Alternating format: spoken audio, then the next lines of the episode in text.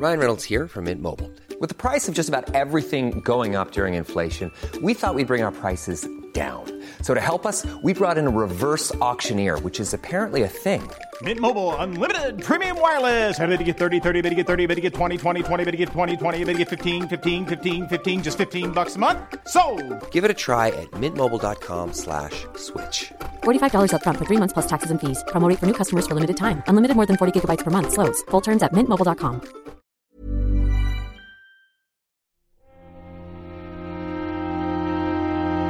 Muy buenas a todos y bienvenidos a El Nexo, una serie de pequeñas reflexiones sobre la actualidad del videojuego.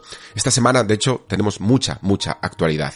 He procurado que también haya alguna reflexión sobre algún juego en concreto, así que vais a poder escuchar mis impresiones sobre Weird West y sobre Chrono Cross, que son algunos de los juegos que han salido últimamente, pero es cierto que estamos descansando un poco de toda la vorágine de juegos que han salido últimamente, así que la actualidad va copando el mayor grueso del programa y además creo que con, con cierto interés porque han pasado cositas esta, esta semana, ¿vale? Eh, por un lado tenemos ese E3 que digamos que se cancela temporalmente a, a, ver lo que pasa el año que viene.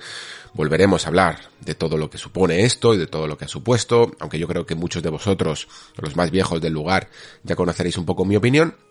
Y luego tenemos algunos cuantos anuncios eh, que se han ido acumulando a lo largo de la semana y que traen de vuelta algunos juegos muy, muy clásicos y muy históricos. Y que además personalmente han coincidido que, que me gustan mucho. Principalmente Monkey Island que vuelve y además de la mano de Ron Gilbert, además de esos eh, remakes anunciados de Max Payne 1 y 2 que también regresan de la mano de Remedy. Creo que se ha quedado buen menú para esta semana, así que espero que lo disfrutéis. Y por supuesto, no quiero terminar esta introducción sin agradecer a todos aquellos que apoyáis el Nexo en el Patreon. Espero que estéis disfrutando de los contenidos. En los próximos, vamos a seguir un poquito con los próximos capítulos de esa serie de narrativa que estaba planteando. De hecho, el capítulo 4 va a ser un poco capítulo 4 y capítulo 5, porque quería hablar de las decisiones y de las ramificaciones dentro de, un videojuego, de estos juegos que te permiten eh, alterar el curso de la historia. Y claro, esto tiene muchas implicaciones. Y para hacerlo, primero creo que tengo que hablar de arcos de personaje y de todo lo que supone esto cuando los alteras. Porque ya sabemos que en una historia fija, en una novela o en una película, mmm, toda la historia, toda la trama se construye en base a un conflicto que en el final de la historia se va a superar o a lo mejor se va a fracasar. Pero digamos que la historia siempre está cerrada y los videojuegos, muchos de ellos, nos permiten alterarla. Así que primero hay que comprender cómo funcionan todos estos arcos y todos estos conflictos y después ver las consecuencias que tiene alterarlos con la interactividad. Así que me va a llevar un tiempo y probablemente eh, me ocupe dos capítulos. Me alegra que os esté pareciendo interesante. Yo la verdad me lo estoy pasando muy bien con esta serie. Y, y aún así, espero poder eh, seguir haciendo otro tipo de contenidos en el, en el Patreon para que haya un poquito de variedad, pero me alegro que esté siendo tan bien recibida esta serie. Y nada más chicos, disfrutad del programa porque además la próxima semana es Semana Santa y hay que descansar un poquito, así que aprovecharemos la oportunidad para acumular un poquito de actualidad de videojuego, para relajarnos, para jugar a otras cositas, que últimamente además lo vais a comprobar en el, en el programa, estoy un poco en modo nostalgia y creo que me va a venir bien el descanso. Comenzamos.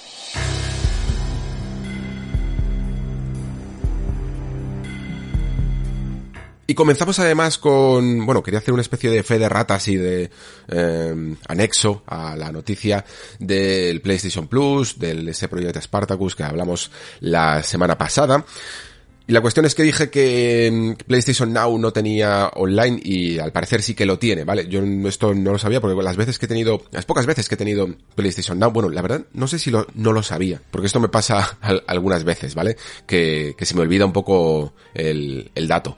Y de hecho me pasó, por cierto, ya que estoy con la fe de ratas, me pasó con Xenoblade, que dije que, que a ver si Monolith eh, lo adquiría del todo Nintendo, no sé qué, y en el fondo ya está, ya está adquirida y, no lo dije bien en el, en el programa en el que hablamos eh, del Nintendo Direct. De la misma manera, pues aquí dije que PlayStation Now eh, no te daba acceso al online y que ahora sí que lo iba a hacer y, y sí, sí te daba, sí te daba acceso al online. Yo es que las veces, como digo, que he tenido PlayStation Now, he tenido Plus, y por lo tanto, pues no, lo había, lo había asociado mal. Em, la, el anexo de esta noticia es que se ha confirmado que PlayStation está trabajando también en un emulador de PlayStation 3 y ya sabéis que ha sido una de las críticas más feroces que hice un poco en ese en, en esa noticia en el programa pasado, ¿vale? ¿Por qué? Porque una consola tan importante en el fondo como fue PlayStation 3, que no tenga su propio emulador, me parece que ha sido un paso atrás. Y me parece que ahora, cuando la necesitaban, ¿no? Cuando realmente querían hacer todo este proyecto y, y habría sido un buen, Mm, añadido no tener que tirar de la nube, sino tirar de un emulador propio que incluso pueda llegar a mejorar algunas cositas no se tenía disponible. Y ese es el problema de hacer un poco las cosas tarde, ¿no? Al final te pilla el toro y resulta que de, repente te viene muy bien para sacar tu nuevo servicio y no lo tienes. Eh, pero es que no solo es, el problema. Eh, estaba esta semana comentando con algunos de vosotros, recuerdo de algunos juegos y, y incluso eh, puso este, John Lineman, este, esta persona que trabaja en Digital Foundry y que hace estos análisis técnicos, ¿no? Uno de ellos puso en Twitter lo bien que se veía Motor Storm. Ya sabéis que aquí somos fervientes defensores de esta saga de conducción que se quedó en PlayStation 3. Y yo bromeaba en Twitter que mi PlayStation 3 la llamo a veces esa máquina de reproductor, máquina reproductora de Motor Storm. ¿Por qué? Porque en el fondo sí que es verdad que muchos juegos de PlayStation 3 han tenido, han terminado teniendo ports para, para PlayStation 4, eh, incluso después han salido en otras plataformas o lo que sea, como por ejemplo em, Heavy Rain, eh, Beyond Two Souls y cosas así, y al final han sido poquitos aquellos que se han quedado en ese catálogo de manera exclusiva, ¿no? Que la única manera que tienes de jugarlos es a través de una PlayStation 3. Pero los hay. Y son bastante importantes. Y no solo hablo de Motor Storm, que a mí evidentemente sí que me gustaría que hubiera ya no solo un emulador o una manera de poder jugarlo en una PlayStation 5, sino eh, una remasterización o incluso un resurgimiento de la saga. Pero bueno, yo entiendo que ahora mismo el, eh, la conducción, incluso el arcade puede llegar a ser de nicho y que esto ya no interesa y menos aún a una first party, ¿vale? Eso lo puedo entender perfectamente. Pero ¿qué pasa con Metal Gear? Metal Gear es una de las franquicias más históricas de los videojuegos y a día de hoy es muy difícil jugarla. No sé si os habéis dado cuenta. A lo mejor algunos de vosotros, los que más mm, cariño le tengáis a la saga de Kojima, probablemente tengáis las consolas correspondientes y si alguna vez queréis jugar, pues eh, os es relativamente fácil. Pero lo cierto es que para mí esto es un tema que tiene más enjundia de lo que parece.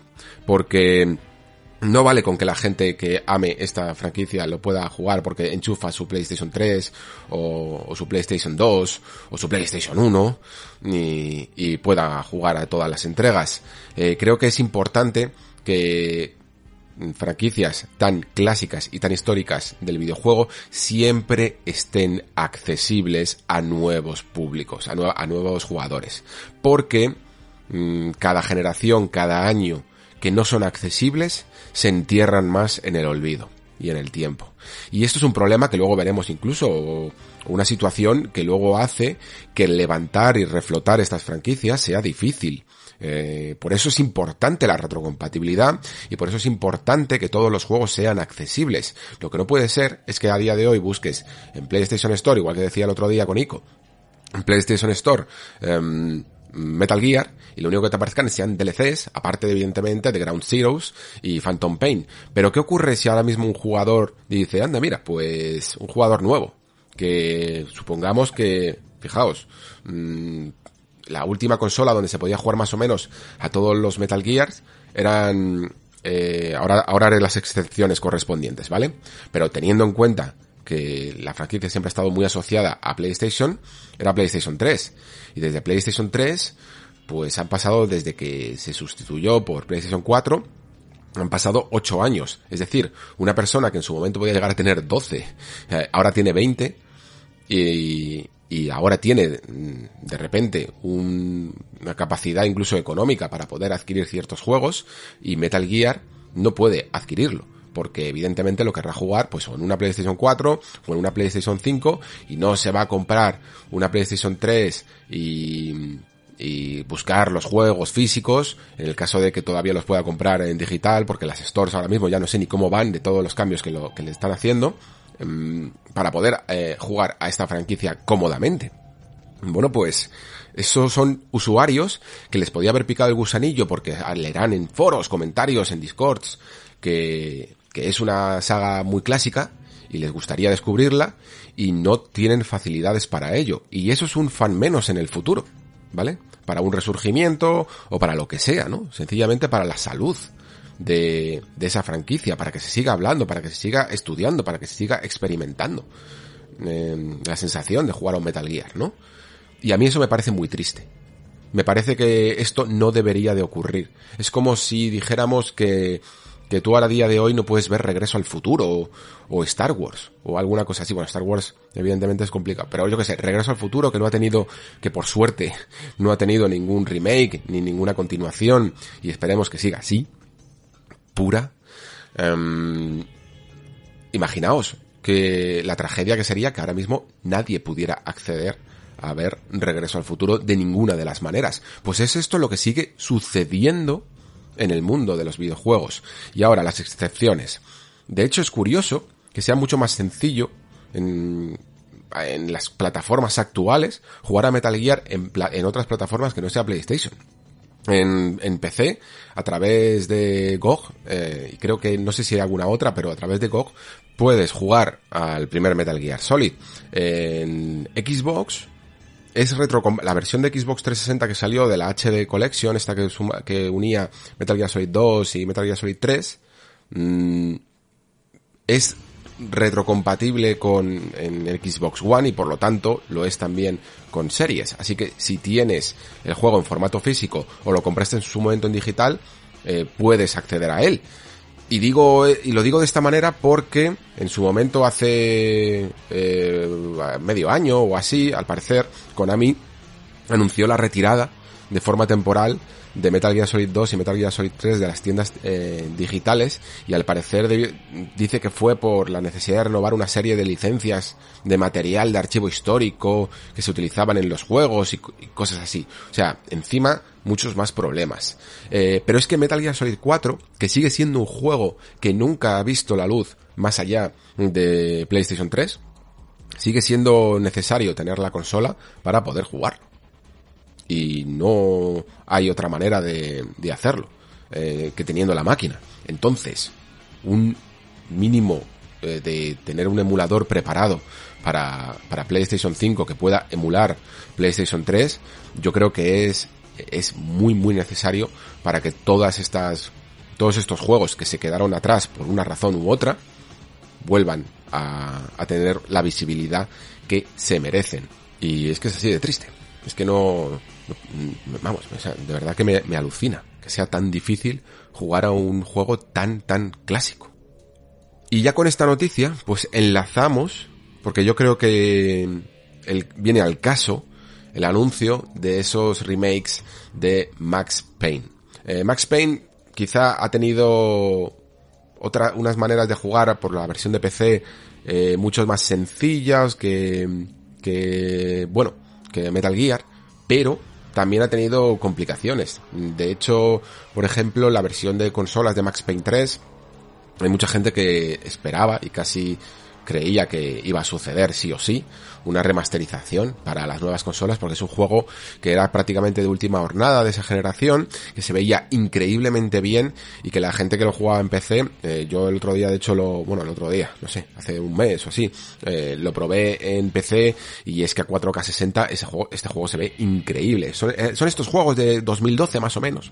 Es eso, el último año prácticamente, antes de la salida de las nuevas consolas, que son títulos que en las versiones de PC se ven increíblemente bien, como Far Cry 3 y tal, y que las consolas ya se notaba que les costaba un poco tirarlos. Ahora se han anunciado eh, este, esta especie de conjunción de remakes de Max Payne 1 y Max Payne 2, porque creo que, si no lo he leído mal, eh, la intención es casi formar un solo juego de, de los dos, no recortando, pero sí digamos que casi una especie de, de desarrollo conjunto. No sé muy bien cómo lo van a, organizar. Y para ello, como la licencia se la quedó Rockstar en su momento e hizo ese Max Payne 3, Remedy no tiene los derechos, ha tenido que consultar eh, ha tenido que hacer una propuesta a Rockstar para ello. Y claro, mm, Rockstar, sinceramente, creo que está a otras cosas y no debería de estar muy, muy, muy interesada en mm, rescatar esta franquicia. Y a la vez, tenerla ahí parada tampoco es algo con lo que ganen mucho. Y creo que mm, no sé muy bien cómo habrán llegado a esta propuesta, que es bastante curiosa, aunque no no se suele utilizar mucho ahora, aunque en general antes sí que se utilizaba bastante. Yo por lo que he leído de algunas compañías antiguas era una fórmula muy utilizada. Y la cuestión es que no sé cómo habrán llegado, pero les han convencido para, digamos, eh, que siempre, que Rockstar siempre gane, ¿vale?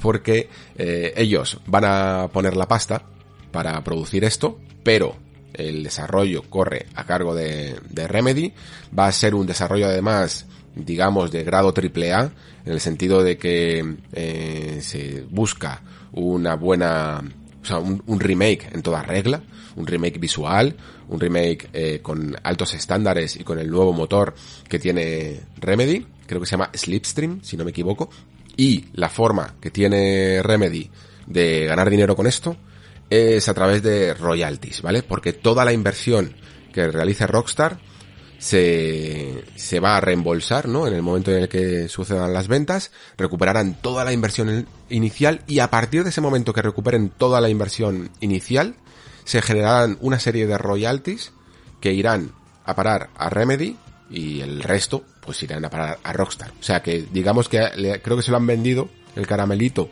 a, a, Rockstar de una manera que es en plan, siempre vas a ganar, porque es muy raro además que unos remakes de una saga como Max Payne no cubran del todo mínimo los costes, ¿vale? Es decir, ellos nunca van a perder dinero y Remedy ganará exclusivamente en base a bueno, a lo bien que lo haga el juego, eh, a, las buenas ventas que tengan. Creo que es una manera que tiene, que ha tenido Remedy para fragmentar un poco o, dividir un poco sus tareas, porque creo que desde Control mm, estamos viendo una nueva forma de organización dentro de la compañía, en el que ya no quieren centrarse tanto en un solo recurso, eh, como ocurrió con, con Quantum Break, una super mega producción y que se tiran demasiados años, esto lo he contado alguna vez, ¿no? Que, que buscan desarrollos un poquito más cortos, un poquito más centrados, que sigan siendo espectaculares, pero que no les consuman tanto tiempo, ¿no? Y esto es lo que ocurrió con Control, creo que es lo que va a ocurrir también con Alan Wake, y eso permite a la vez poder ocuparse de otros mm, desarrollos a su vez. Y esto les permite em, poder realizar también este remake. ¿Por qué? Porque un remake, por un lado, no necesita a lo mejor tantos recursos, ¿no? Como un juego completo, porque toda la fase de diseño en definitiva, ya la tienes hecha. Y esto es con la parte con la que quería acabar dentro de esta noticia, ¿no? Porque hasta cierto punto nos podemos preguntar si estos remakes hacían falta o no, que es un poco lo que siempre nos preguntamos. Y de hecho, el otro día estaba viendo un artículo de Kotaku que se lo preguntan, ¿no? Y bueno, ellos directamente ya, también porque, yo qué sé, los titulares tienen que ser así, eh, últimamente parece, mm, decían en plan, no son necesarios estos remakes. Y yo pensaba, ¿cómo que, por qué no son necesarios exactamente? Entiendo, entiendo el argumento, su argumento, era que, que por qué no hacer uno nuevo, ¿no? Que si estos juegos en el fondo eh, seguían siendo perfectamente jugables a día de hoy, ¿por qué no hacer uno nuevo? Y es que no es tan fácil. Y de nuevo volvemos a lo que comentaba, por esto estoy hablando de esta noticia justo después de lo que he comentado de Metal Gear, volvemos al mismo tema. Mm, Max Payne ha, han pasado muchísimo tiempo desde el lanzamiento del último juego y muchísimo más tiempo todavía desde el lanzamiento de los primeros, de los que se van a hacer el remake. Y aunque, bueno, eh, sí, es verdad que estos juegos sí que se pueden jugar en PC, no es tan fácil que un jugador de consolas a lo mejor se acerque a ellos. Y por lo tanto, aunque haya muchos jugadores que hace 15 mm, años ellos tenían 5 años y ahora tienen 20, o tenían 10 años y ahora tienen 25, y puede que hayan que sepan perfectamente que, hay algo que existe que se llama Max Payne, no lo hayan consumido. Así que crear una, una cuarta parte, por ejemplo, un Max Payne 4 o algo así, no, puede que no les resulte tan atractivo porque dicen, joder, estoy muy fuera de esto, ¿eh? O sea, tendría que jugarme a los antiguos, eh, saber un poco cómo va la historia y, y ponerme al día para jugar al 4. Y al final, esa tarea muchas veces no se hace. Luego hablaremos de Monkey Island y muchos de vosotros, cuando se ha anunciado este Return to Monkey Island, estáis en ese plan. Estáis en plan, tengo que jugar ahora Monkey Island 1 y Monkey Island 2 para disfrutar de este juego, porque si no, Mm, a lo mejor no voy a pillar muchas referencias y no me voy a enterar de nada, porque en teoría está anunciado como una continuación, ¿no? Y algunos de vosotros haréis ese ejercicio y otros dirán, va, son juegos muy antiguos, no me apetece. Así que no jugaré a la, a la tercera entrega. Pues todo este tren de pensamiento que se dice, ¿no? Es un poco el que tienen que hacer también las compañías. Y para ello, sí que veo en el fondo importante que se hagan atractivos estos mm, primeros juegos, que se vuelvan a traer a la palestra, y entonces rescatas a toda esa gente. Primero, mm, los juegos van a vender bien, porque eh, hay mucha gente que le gusta a Max Payne y que estaría encantada de volver a jugar al 1 y el 2 a la misma historia y encima sobre todo si es un remake eh, visual también, ¿no? Al estilo de los de Blue Point ningún problema van a tener en ello. Y aparte, rescatas también a, esos jugadores que no se habrían acercado al 1 y al 2 y les y permites sumar una nueva comunidad que ha perdido la oportunidad de hacer eh, de jugar estos juegos porque tampoco estaban disponibles, ¿no? Lo mismo que con Metal Gear. Han perdido esa oportunidad y ahora los tienes todos para poder hacer un Max Payne 4. Quizá justo cuando salga Max Payne 1 y Max Payne 2 después se pueda también eh, ya remasterizar Max Payne 3 en 4K 60, que como digo le quedaría francamente bien. Y entonces estáis todos en la misma línea de salida para jugar a un Max Payne 4. Por eso se hacen estos remakes. No es solo es, o sea, yo entiendo que hay una parte, igual que Dead Space, ¿eh? entiendo que hay una parte de facilidad. Porque si tú no tienes que pensar en el diseño, Solo te tienes que centrar en crear la misma experiencia, la historia está escrita, lo único que tienes que hacer es volver a grabar las secuencias, eh, rehacer los escenarios, sigue siendo un trabajazo, pero es mucho menos que si tienes que mm, partir de la página en blanco, por decirlo de alguna manera, ¿no? Todo desde cero. Eso ya es algo que evidentemente ganas. Después entendemos todos, porque esto lo hemos visto en el cine muchas veces ya, que el factor nostálgico y el factor de volver a venderte una experiencia que ya sabes que te gusta es algo que funciona muy bien, pero creo que también hay que entender que a la hora de reiniciar sagas, ¿no? De volver a continuarlas, sí que hace falta a lo mejor pasar en algunas de ellas por un proceso de atraer a nuevos jugadores, ¿vale? De atraer a nuevos jugadores que no conocían esa entrega. Y para muchos de vosotros que no conozcáis qué es Max Payne, y por qué funcionó tan bien, pues digamos que Max Payne en el fondo es un hijo de su tiempo, ¿vale? O sea, Max Payne creo que nació, si no nació en los dos, en el 2000, eh, por ahí, o no, en el 2002, no sé exactamente, por ahí andaba la cosa, pero venía mucho a rebufo del nuevo tipo de acción que, que se vio con Matrix, ¿vale?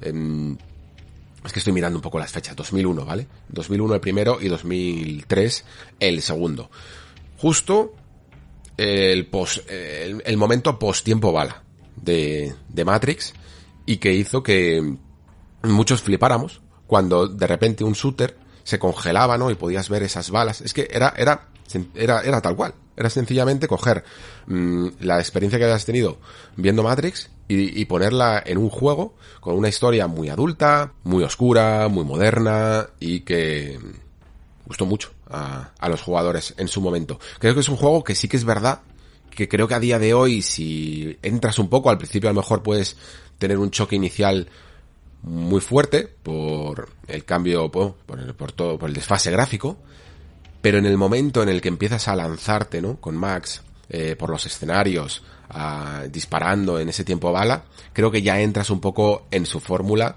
y, funciona mucho, mucho mejor.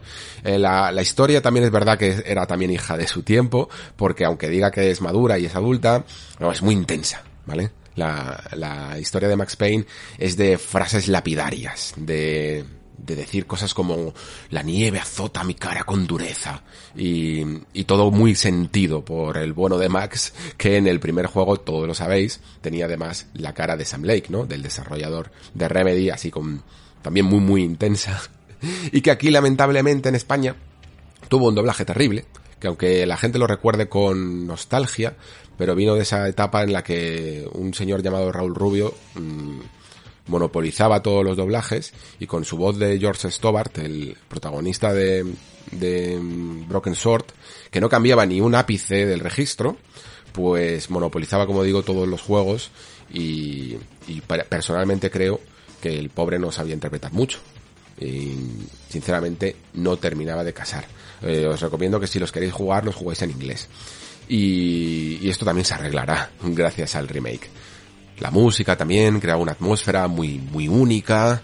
Y sí, creo que es una franquicia que se merece una revisión y que creo que creo que habría que adaptar algunas cositas más que puramente los gráficos. Creo que no le vendrían mal algunos sistemas que se añadieron después a Max Payne 3, a lo mejor de coberturas o de manejo de armas. Max Payne 3 es una obra maestra, ¿eh? por cierto. Max Payne 3 es uno de los mejores shooters en tercera persona que siguen existiendo. Creo de hecho que es el último gran shooter en tercera persona a nivel de frescura y de originalidad, a, nivel de, un shooter que aportó algo, no es que fuera el último gran shooter bueno, pero sí de los que se atrevieron a hacer cosas. Max Payne 3 es uno de ellos, se sigue apuntando increíblemente bien, se apunta mejor en Max Payne 3 que en GTA V eh, o que en Red Dead Redemption 2. Es, es yo no sé por qué no siguieron con la base que tenían en Max Payne 3, porque es alucinante. El sistema de coberturas funciona muy bien, el sistema de saltos para todos los lados y de físicas funciona increíblemente bien, y la manera en la que ves a Max eh, cambiándose de arma y, y te, sosteniéndolas en las manos, ¿no? Tu, propio inventario, son tus brazos, por decirlo así, y, y cómo la, las carga y cómo las tiene que sujetar para cargarlas, es, es una es una demencia ese juego, ¿eh? es increíble y además eh, la historia sí que creo que ha dentro, dentro de lo que es Max Payne, sí que creo que es más moderna y ha evolucionado mejor, o se ha sostenido un poco mejor en el tiempo, manteniendo el espíritu del personaje. Si Max Payne 1 y 2 cogen un poquito las cosas buenas que tenía Max Payne 3, le añaden algunas cosas, renuevan esos gráficos para que esos lugares eh, emblemáticos, sobre todo del primer juego, luzcan mejor, ¿no? Como la discoteca, eh, no, recuerdo cómo se llamaba, la discoteca, y sobre todo unas fases plataformeras oníricas y psicodélicas que tenía y que se quedaron grabadas en la mente de los jugadores por lo difíciles que eran, porque eran un poco raras y plataformeras, ¿vale? Era muy fácil caerse. Eh, veremos, tengo curiosidad por ver cómo arreglan todo ese tipo de cosas. En fin, creo que por mucho que en el fondo sea un remake y que vaya a tirar y mercadear con la nostalgia, creo que en el fondo es necesario, ¿vale? Si quiere, si queremos que Max Payne siga en el mundo de los videojuegos.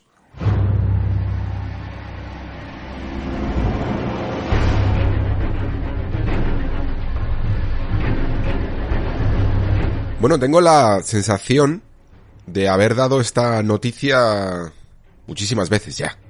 Y es que el E3 se ha cancelado.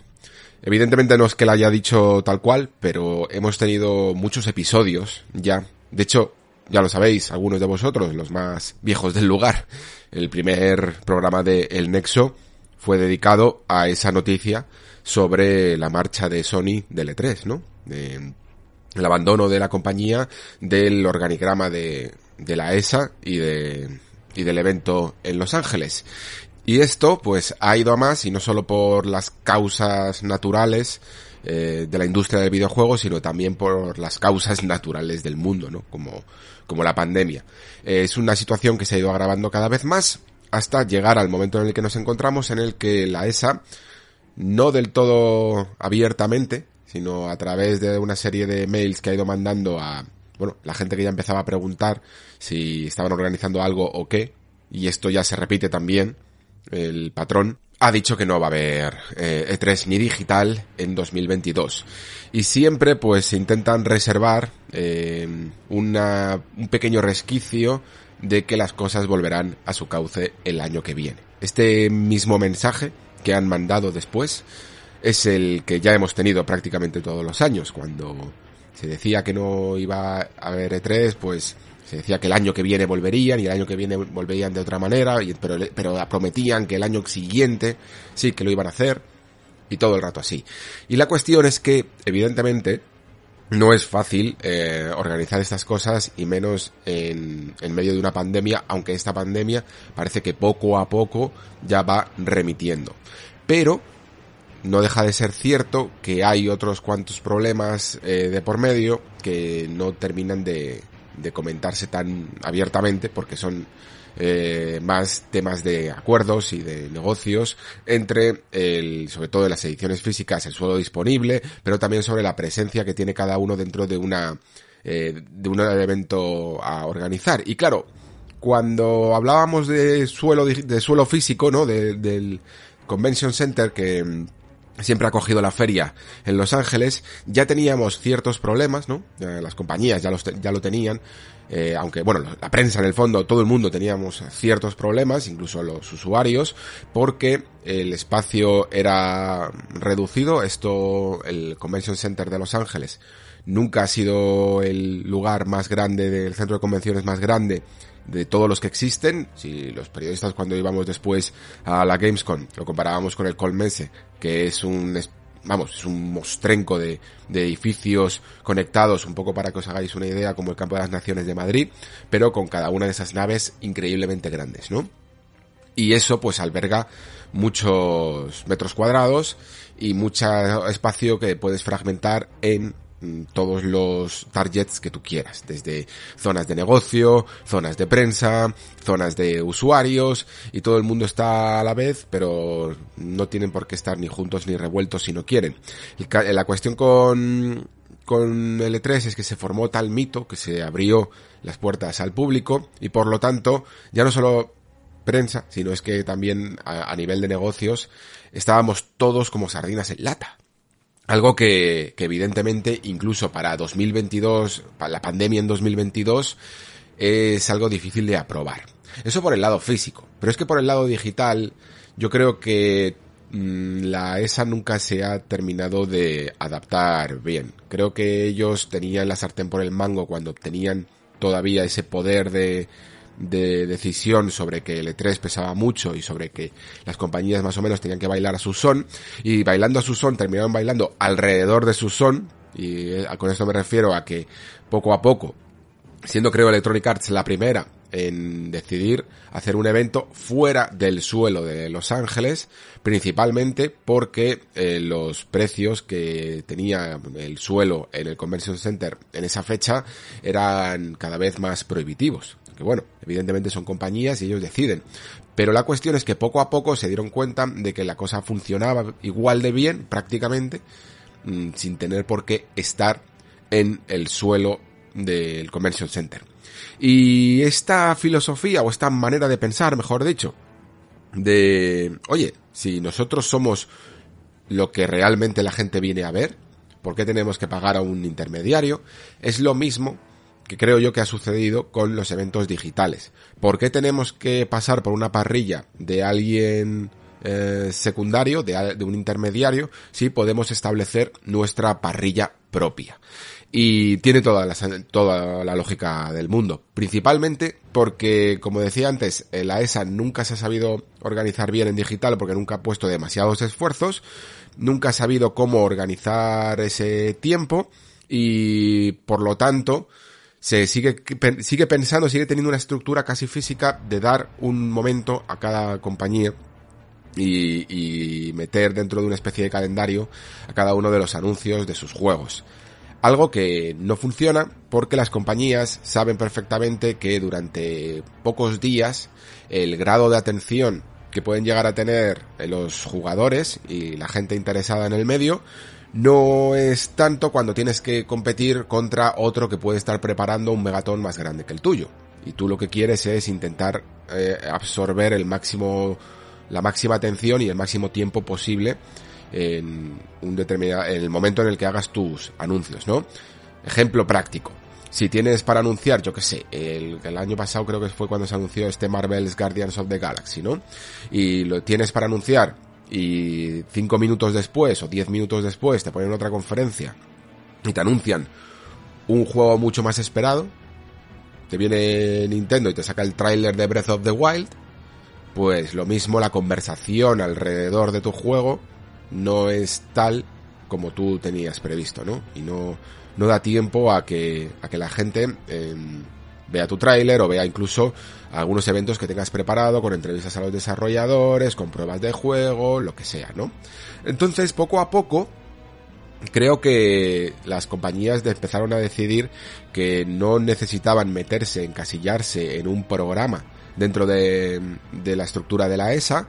El año pasado además fue bastante flagrante porque es que no hubo realmente ningún tipo de organización. Se hizo a nivel interno una web en la que la, la, la prensa más o menos podía eh, y, y, algunas compañías podían entrar en contacto o podían eh, ver algún tipo de programa o, o, descargar algunos materiales. Esa página no se actualizó nunca mmm, directamente, o sea, es que no, no subieron prácticamente nada, no había noticias, no había no había información, porque porque tienen un, un descontrol absolutamente total y una especie de de no pereza, sino dejadez de centrarse en lo mínimo que es algo que ya se iba notando incluso en estas malas decisiones en el evento físico, ¿vale? Cuando, cuando ya directamente metieron a todos sin que nadie estuviera del todo a gusto, pero sencillamente por, bueno, pues por ganar más dinero, básicamente. Entonces, en general, eh, tanto mucha parte de la prensa como mucha parte de las compañías, como incluso eh, jugadores que se han desplazaron, que su sueño a lo mejor era ir al E3 y se desplazaron para allá y se dieron cuenta de que se tiraron tres días haciendo tres colas, pues están relativamente mm, enfadados con esta organización que es por un lado prehistórica y por otro lado nunca ha sabido adaptarse a las circunstancias. Cabe decir que para el resto, en el fondo, el E3 siempre ha sido digital. No, por mucho que hubiera gente por ahí pululando por los pasillos del Convention Center y a lo mejor eh, reuniéndose con algunos creadores o probando, alguna, haciendo algunas pruebas de producto, cualquier persona que estuviera aquí lo consumía de manera digital. E incluso ese, esa nostalgia que se puede llegar a tener por este evento, realmente es, es una nostalgia digital, es una nostalgia por las conferencias, por la manera en la que se hacían antes esas conferencias, y eso, en el fondo, sí que creo que no tiene a lo mejor tanto que ver con las particularidades del evento como el interés de cada una de las compañías por hacer las cosas mmm, de su a, su propio estilo, ¿no? Y yo creo de hecho que, que el E3 quizá la primera flecha que se le lanzó fue en el fondo mucho antes que, la pandemia, mucho antes que Sony, mucho antes de las que Electronic Arts saliéndose del recinto, de las rencillas por la exposición del suelo y por los precios, sino que la primera de todas fue la propia Nintendo cuando creó el formato de Nintendo Direct. Eso fue el principio del fin por decirlo de alguna manera. ¿Por qué? Porque mm, básicamente respondía a una manera que Nintendo empezó a detectar, que es que no podían presentar sus productos como a ellos les gustaban y que incluso un evento en una conferencia, en directo, tienen que tener unos ritmos muy particulares, tienen que tener un momento con algunos presentadores, con algunos espectáculos en directo, menos centrado en eso en los juegos, después eh, pueden suceder cosas terribles, como por ejemplo ese momento en el que mi, mi, Miyamoto lo pasó increíblemente mal porque no le funcionaba el Wiimote probando Skyward Sword, eh, incluso luego te salen los memes que nosotros es una de las partes que más disfrutamos del E3, evidentemente, pero que para la gente que está ahí probablemente en el escenario, pues no le apetece a lo mejor que sea recordada por, yo que sé, por el momento de Wii Music, o por el momento del Kinectimals, o por el eh, Giant Crab, eh, and Massive Damage, y cosas así, ¿no? O por Richard Racer.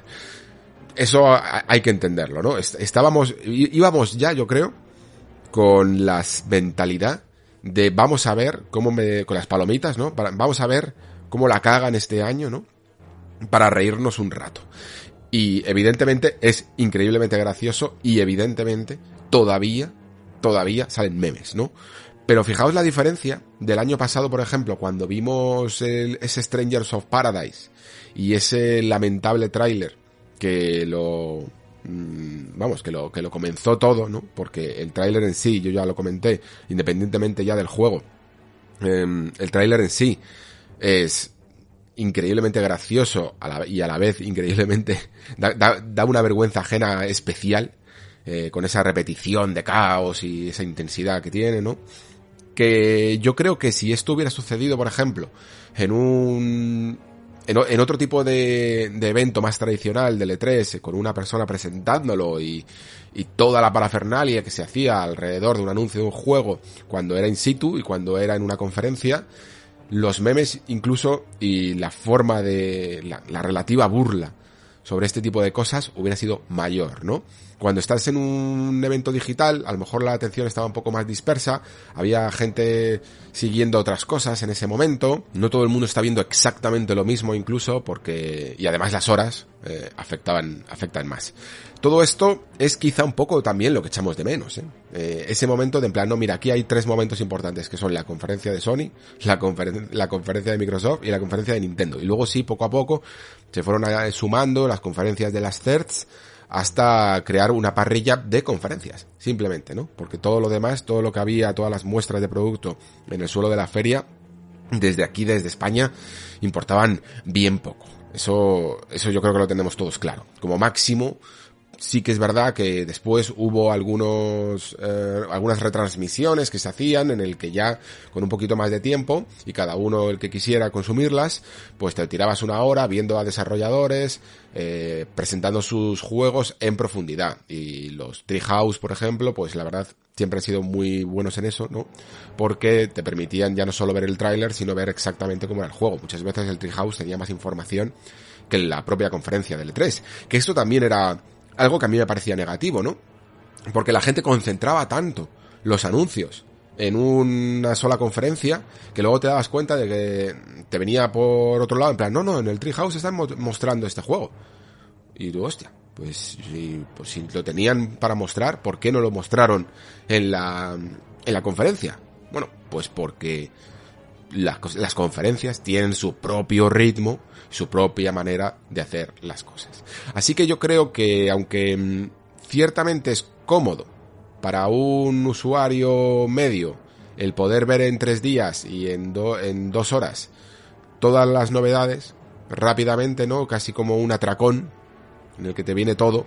La verdad es que ni era del todo cómodo para el jugador que quería saberlo todo, ni que luego se tenía que ver mucho no en directo, sino en reposiciones y a, y, y a horas intempestivas muchas veces. Y tampoco era cómodo, yo creo, para las compañías que estaban en el fondo compitiendo por un tiempo muy limitado en un, en tres días o cuatro días o una semana como máximo de atención mediática cuando no hacía falta. Que esta es la clave, ¿no? ¿Por qué leches eh, concentrar todos los anuncios de un año y todas tus novedades a competir todos entre todos como si fueras un coliseo romano en tres días? Y sinceramente, aunque a nosotros nos mole, porque es muy fácil quitárselo luego de encima, ¿no? Esperar ese momento en el año y tener un montón de impactos y un montón de estímulos en poco tiempo, la verdad es que para las compañías no es tan cómodo y em, no es necesario. O sea, ¿por qué tienes que hacerlo todo junto? Y esto también de nuevo fue Nintendo la que dijo, ¿por qué tenemos que hacerlo todo junto? Vamos a hacer varios Nintendo Directs y aunque probablemente el Nintendo Direct cercano al E3 sea alguno de los, eh, de los más impactantes, no tiene por qué ser eh, siempre así, ¿no? O sea, no tiene por qué ser el único que sea impactante. Y así hemos comprobado que durante el año tenemos muchas citas en las que en algunas podemos llegar a ver grandes juegos, ¿no? Y grandes anuncios y no tiene por qué ser el junio de todos los años, ¿no? Esto también creo que es un formato y una estructura que han ido copiando absolutamente todos, pero aún así yo creo que sí que, fijaos, la tradición va a hacer que haya E3 o no, mm, organizado por la ESA, lo que llamamos E3, aunque desaparezca, va a seguir habiendo un momento ahí en el calendario aproximadamente por junio, donde muchas compañías van a aprovechar antes o después para anunciar sus cosas. Pero ahora un poco quizá con la salvedad de que si, por ejemplo, mm, antes tenían que apresurar alguna demo o algún desarrollo para poder mostrar algo en el E3, ahora no tienen por qué hacerlo. Si realmente eh, van mal, si no les coincide para nada la fecha, ¿para qué leches crear un vídeo o un logo en llamas si no lo necesitas, ¿no? Y aquí cada uno, evidentemente, pues tendrá su propia filosofía. Yo creo que, por ejemplo, eh, dentro de las mm, first party, Nintendo ya ha comentado que prefiere dividir un poco sus Nintendo Direct a lo largo de todo el año.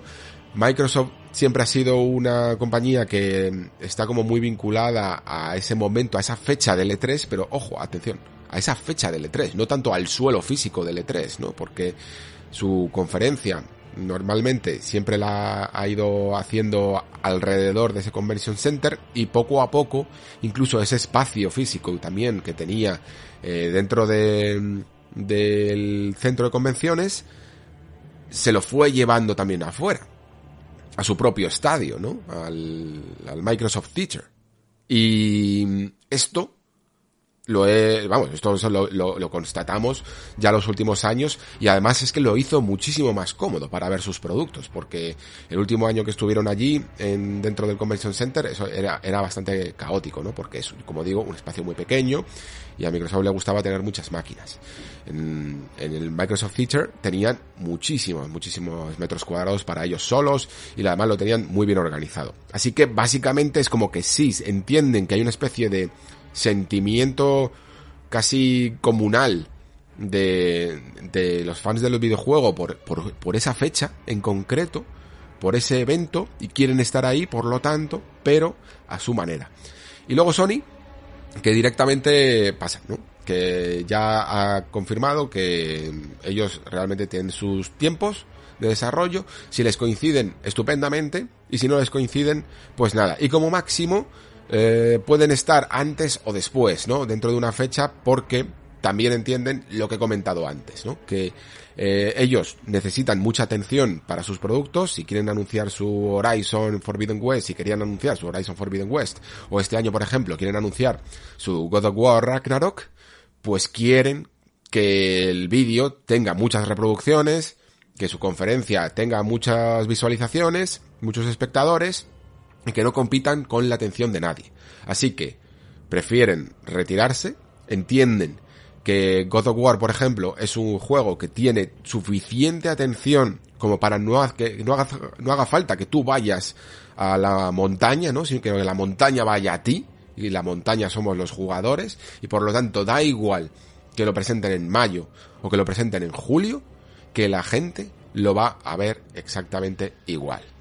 Y sí que es verdad que hubo un año en el que a lo mejor eh, separaron tanto, tanto, tanto la, los eventos, ¿no? Las conferencias, que había algunas que teníamos en julio y que teníamos incluso en agosto, que, la gente pudo llegar a estar un poco fatigada, ¿no? De tantas citas y tantas fechas. Pero creo que también tiene más que ver con el hecho de que durante julio y agosto son, sí que son malas fechas porque la gente está de vacaciones, la gente se pierde las cosas, pasa más tiempo con la familia, no está tan atento a la novedad pero siempre, siempre que sea un mes más laboral, yo creo que no hay ningún problema y que a la gente le apetece y que aunque no lo en, conscientemente a lo mejor no termine todavía de aceptarlo, porque la nostalgia sigue tirando mucho y, y, no solo tenemos nostalgia de videojuegos, sino que tenemos pues nostalgia de cómo se hacía todo antes, ¿no?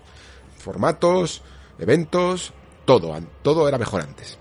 Bueno, pues aún así, yo creo que mucha gente se ha acostumbrado a tener anuncios relevantes a lo largo de todo el año y no solo un momento. Eh, en un, en un, en tres días o en una semana de todo el año. Si nos quitaran eso ahora, si de repente dijeran, venga, a partir de ahora solo vamos a anunciar todo en junio y ya no vamos a tener ningún Nintendo Direct, ningún evento el resto de meses. Seguro que también nos asustaríamos un poco porque en el fondo, dentro, ya hemos cambiado un poco. Ya hemos entendido que todo el año es eh, funcional, ¿no?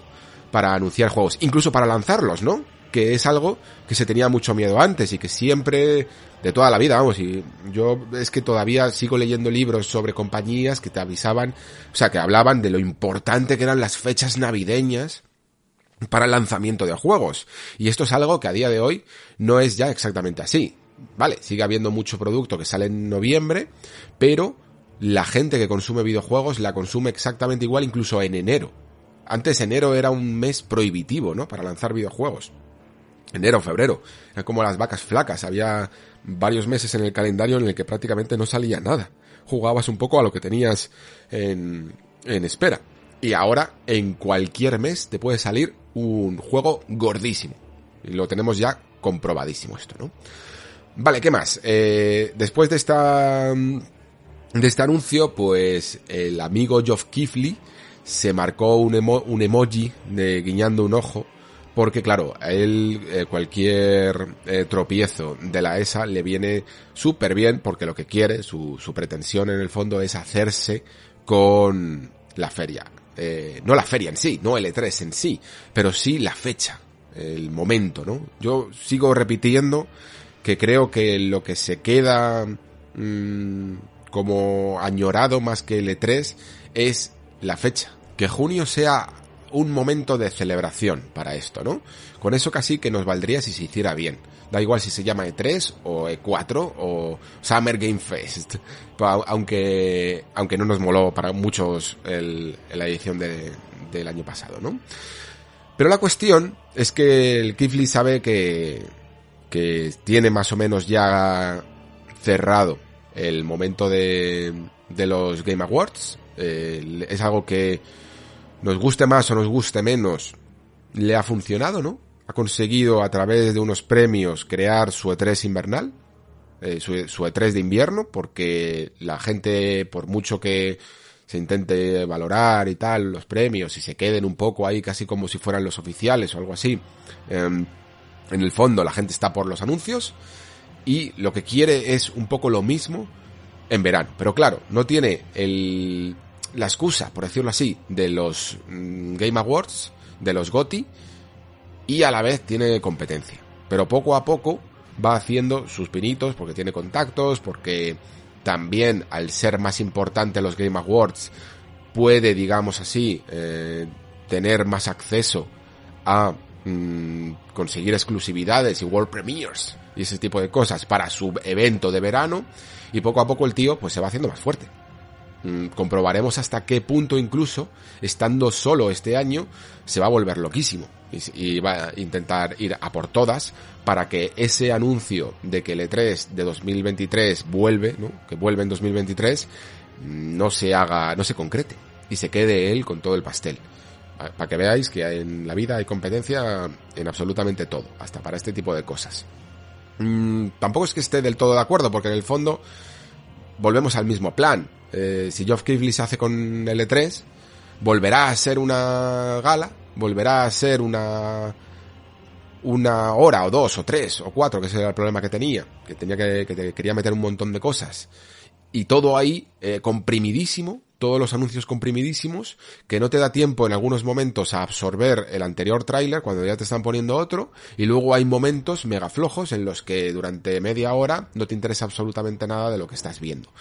No me gusta tanto esto, yo sinceramente mmm, prefiero que las compañías se organicen las cosas por su cuenta, decidan ellos cuándo lanzar sus cosas y tengas pues su evento. Y si su evento es malo, pues lo criticas. Y si su evento es bueno, pues lo tienes ahí para para discutir, lo, luego lo discutimos en el Discord, tenemos eh, unas horas o unos días para discutirlo, en vez de estar ya esperando a porque toca porque toca Ubisoft y venga, ya no hablamos de, de lo que acabamos de ver, ¿no? Tenemos que esperar varios días para hablar de todo.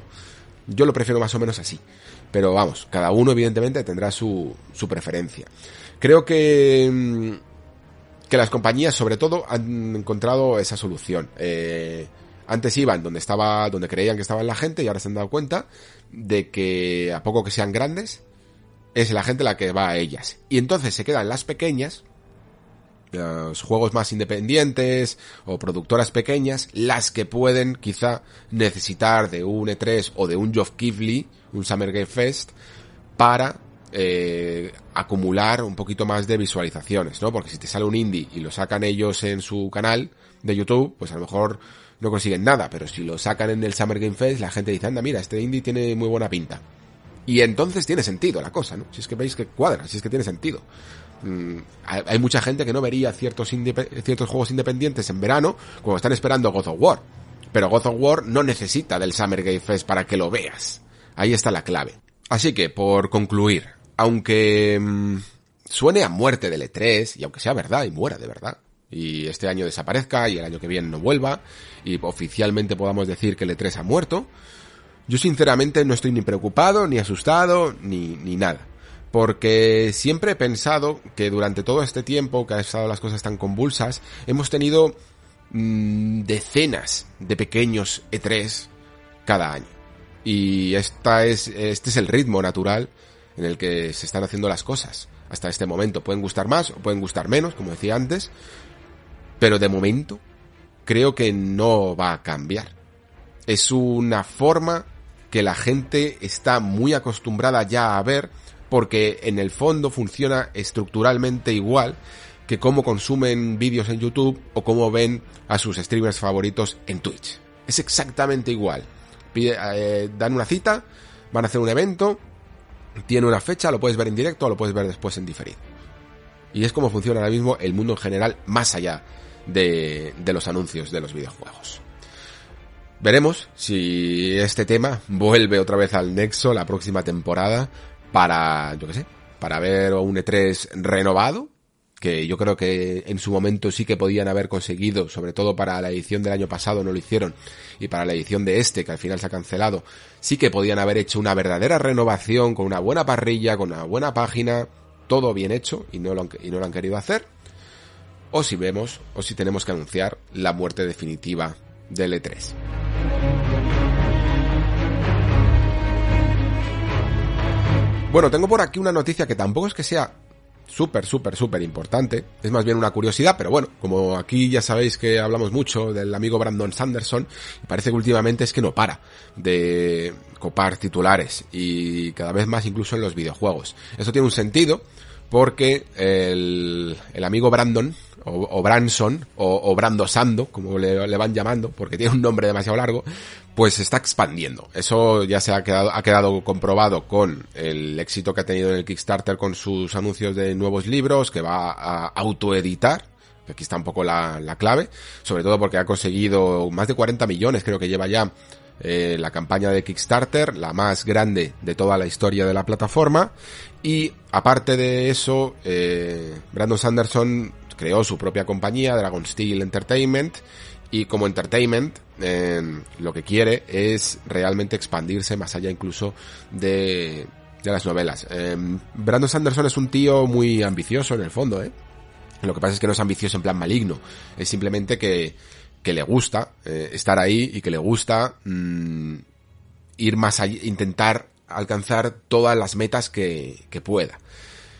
Y dentro de esas, siempre ha estado, eh, por lo que los que lo seguíamos, pues siempre ha estado pues llevar algunas franquicias al cine, o a series, eh, meter la patita en cómics, o incluso también en videojuegos. Mm, hay adaptaciones, siempre hay rumoreado adaptaciones de Nacidos de la Bruma, sobre todo, que quizás sería la más fácil, tanto para cine como para videojuegos. Y todavía, de hecho, se hablaba de que había un videojuego por ahí que en teoría hay gente que dice que es de Nacidos de la Bruma y hay gente que dice que es nuevo, que estaría por ahí pululando el anuncio y que sería una compañía mínimamente importante. Pero aún así el otro día, pues, eh, mientras que estaba, él hace como unos directos, aprovechando, que es un tío que no sabe parar. Y eh, en vez de estar simplemente firmando las páginas de, de los libros, los autores, pues les mandan, sobre todo cuando tienen mucho éxito, pues les mandan unas ediciones que ya vienen firmadas por él, ¿no? Eh, de su puño y letra y le dan como la parte ¿no? de la portada de las primeras páginas el, ese pliegue para que lo vaya firmando uno tras otro, uno tras otro y va, tiene unos montones que va todo el rato firmando y entonces como se tiene que tirar una hora firmando o dos dice pues mientras me hago un directo y eso es lo que hace prácticamente todas las semanas o casi todos los días vamos, vamos. Y la cuestión es que en mitad de un directo de estos le apareció una caja enorme de Elden Ring, ¿no? De, de Bandai Namco. Yo ya sabía lo que era porque se la han mandado a muchos influencers y tal. Y básicamente pues es una espada eh, que tiene algunos goodies también, pues un retrato, un mapa, cositas así, ¿no? En una caja muy grande. Pero aparte de ello tenía una nota. Es que es así que solo se la mandaron a Brandon Sanderson. El, de hecho, eh, uno de sus eh, productores le dijo, léela primero tú y luego decides si la quieres leer en directo, porque claro, era una nota privada. Y él al final la leyó y dijo, sí, sí, lo voy a leer. Y dijo que, que lo que ponía era que Bandai Namco le decía algo así como, hagamos algo juntos, ¿no? Claro, esto a lo mejor a muchos de vosotros estaréis cansados de que hable de Brandon Sanderson, no os interesa tanto, pero sí que a lo mejor os interesa más que hablemos de Bandai Namco. Y Bandai Namco es una compañía que yo lo he dicho por aquí alguna vez, eh, siempre me ha parecido muy uniforme, en el sentido de que incluso veía su, sus acciones hace, hace algún tiempo, ahora no lo sé, ahora supongo que habrá subido, eh, veía sus acciones y prácticamente era una línea recta, ¿no? Mm, no iban ni para arriba ni para abajo, tenían su producto y siempre se mantenían, tenían su, sus licencias de anime, tenían alguna otra cosilla original, ¿no? Que intentaban hacer, pero siempre, siempre, siempre se mantenían eh, sin, digamos, dentro del ranking de, de, éxito que podríamos hacer en unas, eh, con unas compañías y otras, estaban en la misma posición. Porque ni, ni invertían en una cosa muy ambiciosa que les hiciera subir, ni tampoco tenían ningún fracaso estrepitoso que les hicieran bajar. La cuestión es que desde hace unos años, pues tuvieron la, en parte suerte, de poder editar a From Software. Por, por todo lo que ocurrió con Sony en su momento y tal. Y desde entonces, pues encontraron, yo creo, una mmm, gallina de los huevos de oro. En ese momento quizá era más bien una gallina de los huevos de plata, porque From seguía siendo nicho. Y aunque vendiera un montón de millones, bueno, sí, un, un, montón de millones, pero no una barbaridad. Eh, era un agente muy interesante y muy importante para Bandai Namco. La cuestión es que Elden Ring ha cambiado todo esto. Elden Ring ha sido ese juego que ha traspasado el nicho y que lo ha convertido en la gallina, o lo va a convertir en la gallina de los huevos de oro. Y es la oportunidad de Bandai Namco de dejar de ser esa compañía uniforme que siempre está en la misma posición, que no tiene ningún mega éxito ni un mega fracaso, ¿no? Seguirá teniendo pues sus franquicias, sus licencias de anime y todo lo que haga falta, pero Elden Ring es la manera de subir de nivel. Han encontrado ahí ese juego que ha vendido lo que nunca han vendido ellos. Y eso, para mí, es en el fondo un problema. ¿Vale? ¿Por qué? Porque no puedes explotar tanto el Den Ring, no puedes explotar tanto a From que ya hace un montón de lanzamientos, principalmente porque además creo que a From le gusta un poco esa situación en la que va picoteando de distintas compañías que siempre están interesadas en financiar un producto suyo porque todos son exitosos, ¿no? A Sony le, viene, le vino muy bien, por ejemplo, eh, financiar Bloodborne porque te vende consolas, te vende PlayStation 4 en su momento. Eh, Bandai siempre quería hacer Dark Souls porque era la fórmula ganadora. Y te vienen a, te, se te presentan a Activision eh, con una idea para... Mm, para un Tenchu al principio, luego se queda en Sekiro y da igual, haz lo que quieras, ¿sabes? Porque va a vender y encima se lleva el GOTI. E, es básicamente que si se te acerca Front, tú le dices que sí y le dices que cuánto necesita para hacer sus cosas, ¿no? Y encima trabajan muy eficientemente, eh, evidentemente no sabemos, seguramente con mucho crunch de por medio, pero digamos que sobrecumplen los, los plazos cuando todo el mundo se retrasa, incluso aunque From se haya retrasado con el Den Ring, generalmente, mmm, al final, ¿cuánto han pasado? Dos años. ¿Cuánto pasaron? Dos años desde Sekiro al Den Ring. Es que eso no es nada. Comparado con lo que te con lo que esperas para que salga un Breath of the Wild, por ejemplo, una secuela de Breath of the Wild, que está tardando más que su primera parte. Es de locos lo que hace esta gente, ¿no? Eso, claro, es muy jugoso. Para, para una compañía que quiera crecer. Y yo creo que Bandai Namco está en ese momento en el que ha dicho, es nuestro momento de crecer. Acabamos de recibir un capital enorme, eh, no he mirado las acciones, pero probablemente subirán en su momento, ahora podemos hacer más cosas. Y la cuestión es cómo lo hacen. Porque por un lado, yo creo que a From no le pueden pedir mucho más, aunque sí que probablemente le pedirán que acelere mucho el desarrollo de un Elden Ring 2. Para ellos yo creo que ellos querían que se hiciera Dark Souls hasta el infinito, hasta que se agotara la fórmula, hasta que funcionara. Creo que por ellos es por lo que Elden Ring se parece tanto a Dark Souls. Si no llega a ser por Bandai Namco, probablemente Elden Ring sería mucho más diferente y hay pruebas en el juego dentro que lo atestiguan un poco así. Eh, que, fuera diferente, lo de que yo lo relacione con Bandai Namco es teoría mía. Pero, eh, al tener a, a una From que a lo mejor no puede dar tanto de sí, están buscando repetir un poco esa fórmula del éxito de otras maneras. Y quizá por eso, pues han empezado simplemente un pequeño contacto con Brandon Sanderson. Hagamos algo juntos. ¿Por qué? Porque primero habrán visto, o ellos habrán detectado, por un lado, que a lo mejor Elden Ring, una de las razones por las que ha funcionado tanto es porque el marketing con George R.R. Martin ha sido increíblemente satisfactorio. Yo creo que no ha sido tanto por eso. Yo creo que es que a lo largo de todos los años de la historia de From se ha ido generando este este mito, ¿no? Este mito de compañía tan de tanta calidad ha ido sumando eh, jugadores que poco a poco eran reticentes a la fórmula Souls y poco a poco eh, se han ido metiendo, se han ido sumando al carro. Esto todo el mundo conoce a alguien que era reticente y que dijo, venga, me voy a animar y ahora está el primero remando.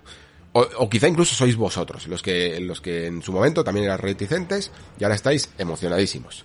Bueno, pues yo creo que esto, sumado a el buen recibimiento que tuvo por parte de la prensa y de los primeros jugadores, un juego tan inmenso como Elden Ring, fue lo que ha hecho que vendiera tanto, ¿vale? Más que George. R. Martin. Pero aún así, han pensado, bueno, si, si por mínimo que haya, por mínima posibilidad de que haya sido por el nombre que hay detrás de George R.R. R. Martin, ¿qué más da? Si es que nos sale muy barato, porque tener el nombre de George R.R. R. Martin es muchísimo más barato que tener el nombre de, yo que sé, de una estrella de cine o, o de un director o algo así, ¿no? Entonces, entra aquí Brandon Sanderson, un tipo que poco a poco se ha ido labrando un nombre dentro de la fantasía, que, ha ido convenciendo a muchísima gente a base de, trabajo de trabajo duro, en el fondo. Que lo que pasa es que para él no es duro, porque él eh, no puede parar de crear, es así. Y, y que ha conseguido una legión de fans muy grande detrás. Y eso sí que es suculento. De hecho, esto es curioso. Porque vais a ver aquí una especie de, no contradicción, pero sí una especie de mm, argumentos cruzados. Por un lado, mm, yo diría que a día de hoy evidentemente Martin es increíblemente más famoso que Brandon Sanders, ¿vale? Sobre todo por Juego de Tronos, evidentemente por la serie, eh, que hace que casi todo el mundo lo que vamos, que sea un producto que conoce hasta tu madre y que probablemente incluso hasta sabe que hay un que viene de un escritor de fantasía y a lo mejor hasta sabe que se llama George R. R. Martin, ¿vale? Esto no sucede con Brandon Sanderson. Están en el fondo a diferentes niveles de de éxito, no de éxito, sino de, fama. Y esto es lo que hizo que en el fondo Miyazaki conociera a George R. Martin y le propusiera, todo de manera muy natural, eh, hacer una colaboración conjunta. Yo dudo, en el fondo, de que Miyazaki sepa quién es Brandon Sanderson, porque es que además ni siquiera creo que sea el tipo de fantasía que a él a lo mejor le gusta. Y sin embargo, Brandon Sanderson sabe perfectamente quién es Miyazaki y sabe perfectamente lo que es un Souls. A diferencia, de hecho, de George R. Martin que probablemente no sabía que era un Souls, ¿vale? Fijaos aquí las contradicciones y, y las ironías, ¿no? El que tiene el éxito y el que al que se lo proponen es el que menos fan en el fondo de los videojuegos es. Y de aquí vino el, famoso comentario este, que lo hizo un poco de plan de coña, Brandon Sanderson, de que él sí que es gamer, ¿no? Él sí que juega a los Souls, él es un aficionado a los videojuegos de prácticamente toda la vida, eh, que yo, que yo os dije aquí que había jugado a Subnautica y que era el último gran juego que le había gustado y tal. Y él en el directo, cuando le dieron esta espada y esta nota, dijo, yo ya tengo una idea para, para un juego, porque como él en el fondo es una especie de productor en sí mismo, dice que siempre tiene mm, pitch, tiene propuestas para eh, diferentes medios y para diferentes formas de entretenimiento, que tiene una idea para una serie, para un cómic, para una peli y también para un videojuego. Y concretamente dijo para un Soulsborne, o sea, para un juego tipo Souls. Pero es que yo no creo que Bandai Namco sea capaz de mm, conectar a Brandon Sanderson con eh, Software. Y yo de hecho, a la vez, creo que eso es lo que querría Brandon Sanderson y no lo que querría From Software. Perdón por tantos argumentos cruzados, pero es que para que veáis que es un poco así, irónico. Yo de hecho creo que los mundos y los sistemas de magia y, la manera de entender la fantasía de Brandon Sanderson quedaría súper guay en un juego tipo Dishonored, en un, en un juego de Arkane, la verdad. Yo creo que le sentaría muy bien, porque además Arkane tiene muy buenas ideas, sabe plasmar muy bien sus ambientaciones, pero luego no sabe resolver bien eh, sus conflictos y sus historias. Las hace demasiado básicas. Y creo que aquí, tanto, vamos, en la sistema, en el sistema de magia que tiene Dishonor, en el que tiene eh, Deathloop, son muy Brandon Sanderson y te, lo, sabría resolver muchísimo, muchísimo mejor. ¿Dónde va a parar? Pero vamos, esto lo firmo al 100%. Entonces, pues si Bandai Namco se quiere expandir, creo que por un lado tiene que hacer entender que no va a ser con From, porque From no puede ser la única que sostenga ese éxito que busca y tiene que mm, buscar otros frentes. Y quizá alguno de esos sea Brandon Sanderson. Lo que pasa es que a día de hoy tampoco sé exactamente qué estudio podría utilizar dentro de su cartera de estudios para algo así, porque es que casi todo lo que tiene Bandai Namco es muy japonés muy, muy japonés. Y muy, más que japonés, eh, o sea, muy japonés me refiero a muy anime, ¿vale? Entonces, veremos que, que, sale de aquí, si es que sale algo, porque lo mismo es sencillamente, y estoy aquí delucubrando yo demasiado, una notita de venga, hagamos algo juntos, como el que dice, venga, a ver si nos vemos pronto, ¿vale? Y, y, no hay, y no hay nada más detrás de todo esto. Pero es que como conozco a Brandon Sanderson, de haberle visto mucho en, en muchos sitios, eh, sé que es un tío, sé que es un culo inquieto y que le gusta estar en todos lados y que esto se lo puede tomar muy al pie de la letra y rápidamente organizar una reunión para proponerles algo. Muy bien, pues veremos un poco dentro de unos años, dentro de muchos años, veremos si se concreta en algo más. Vamos con otra noticia y muy importante porque supone el regreso de una muy querida franquicia.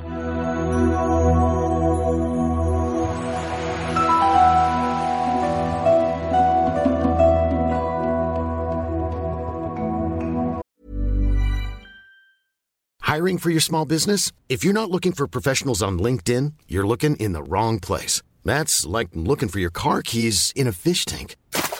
LinkedIn helps you hire professionals you can't find anywhere else, even those who aren't actively searching for a new job but might be open to the perfect role. In a given month, over 70% of LinkedIn users don't even visit other leading job sites. So start looking in the right place. With LinkedIn, you can hire professionals like a professional. Post your free job on linkedin.com slash people today.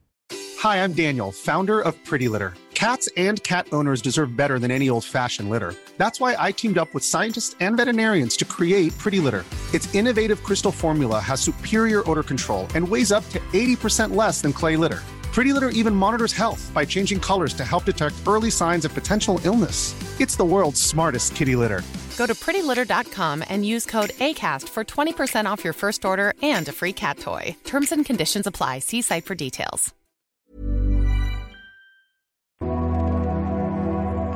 Bueno, yo no, no me puedo creer cómo nos la ha colado aquí el amigo Ron Gilbert, ¿vale?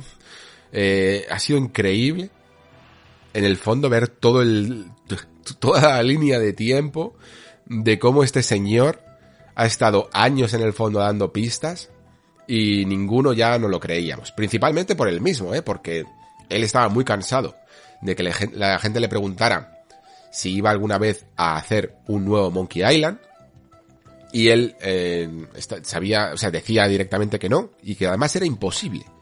No, y poco a poco sí que fue retomando un poco las ganas, yo creo, y ya hubo un momento en el que abiertamente sí que dijo que, que quería volver a hacer uno. Para él, en el fondo, siempre había estado la, la, eh, bueno, la intención primigenia de con Monkey Island era de, de ser una trilogía. Y él solo pudo hacer la primera y la segunda parte. No recuerdo exactamente, yo creo que lo consulté, pero no, no recuerdo exactamente qué ocurrió, porque en el fondo Lucas, eh, Lucas Arts seguía adelante, ¿no? Seguía haciendo aventuras gráficas, pero Ron Gilbert yo sé que en su momento se, se fue a formar un poco su propia compañía con una que se llama Humongous Entertainment y que se dedicó a hacer juegos educativos. Que yo me acuerdo además cuando leí esa noticia en una revista de pequeño. Fijaos que yo en ese momento no estaba, o sea, no, no disfrutaba del fondo de la industria, solo me interesaban los juegos en sí. Pero recuerdo la decepción, vamos, mayúscula, porque esto ya, ya casi me había pasado alguna vez con Sierra, que había, que también diversificaba con esto del entretenimiento y sacaba otros productos que a mí no me interesaban tanto y cuando fue como en plan, pero de verdad el creador de Monkey Island va a dejar de hacer Monkey Island para hacer juegos de educativos, no me lo podía creer. Y, y supuso una tremenda decepción. Eh, cuando salió Monkey Island 3, mmm, sí que lo recibí como, con, vamos, con mucha alegría, aunque sí que es verdad que yo ya, incluso en ese momento, siendo muy pequeño, aunque se veía increíblemente bien, el hecho de saber que no era exactamente la continuación de ese cliffhanger loco y de ese Guybrush en el fondo, porque yo creo que a veces hasta se nota un poquito la diferencia de quién escribe detrás al personaje, yo por lo menos la noto, em, ya me quedé siempre con esa espinita, ¿no? De, ay, ay, nunca tendremos ese Monkey Island 3. Tendremos Curso Monkey Island y Curso Monkey Island es muy bueno. Es muy, muy bueno, de hecho. Y, y, además, valorándolo con el tiempo, te das cuenta, eh, comparándolo con lo que estaban haciendo otras compañías como Sierra en aventuras gráficas y tal, te das cuenta de lo increíble, de la, de la increíble factura que tenían las animaciones de LucasArts por aquella época, ¿eh? Eran capaces de hacer verdaderos dibujos animados interactivos en épocas en las que Sierra muchas veces todavía le costaba hacer animaciones buenas a este nivel y a estas resoluciones. En fin, en Lucas en eso siempre fueron alucinantes. Es increíble el tema de las animaciones.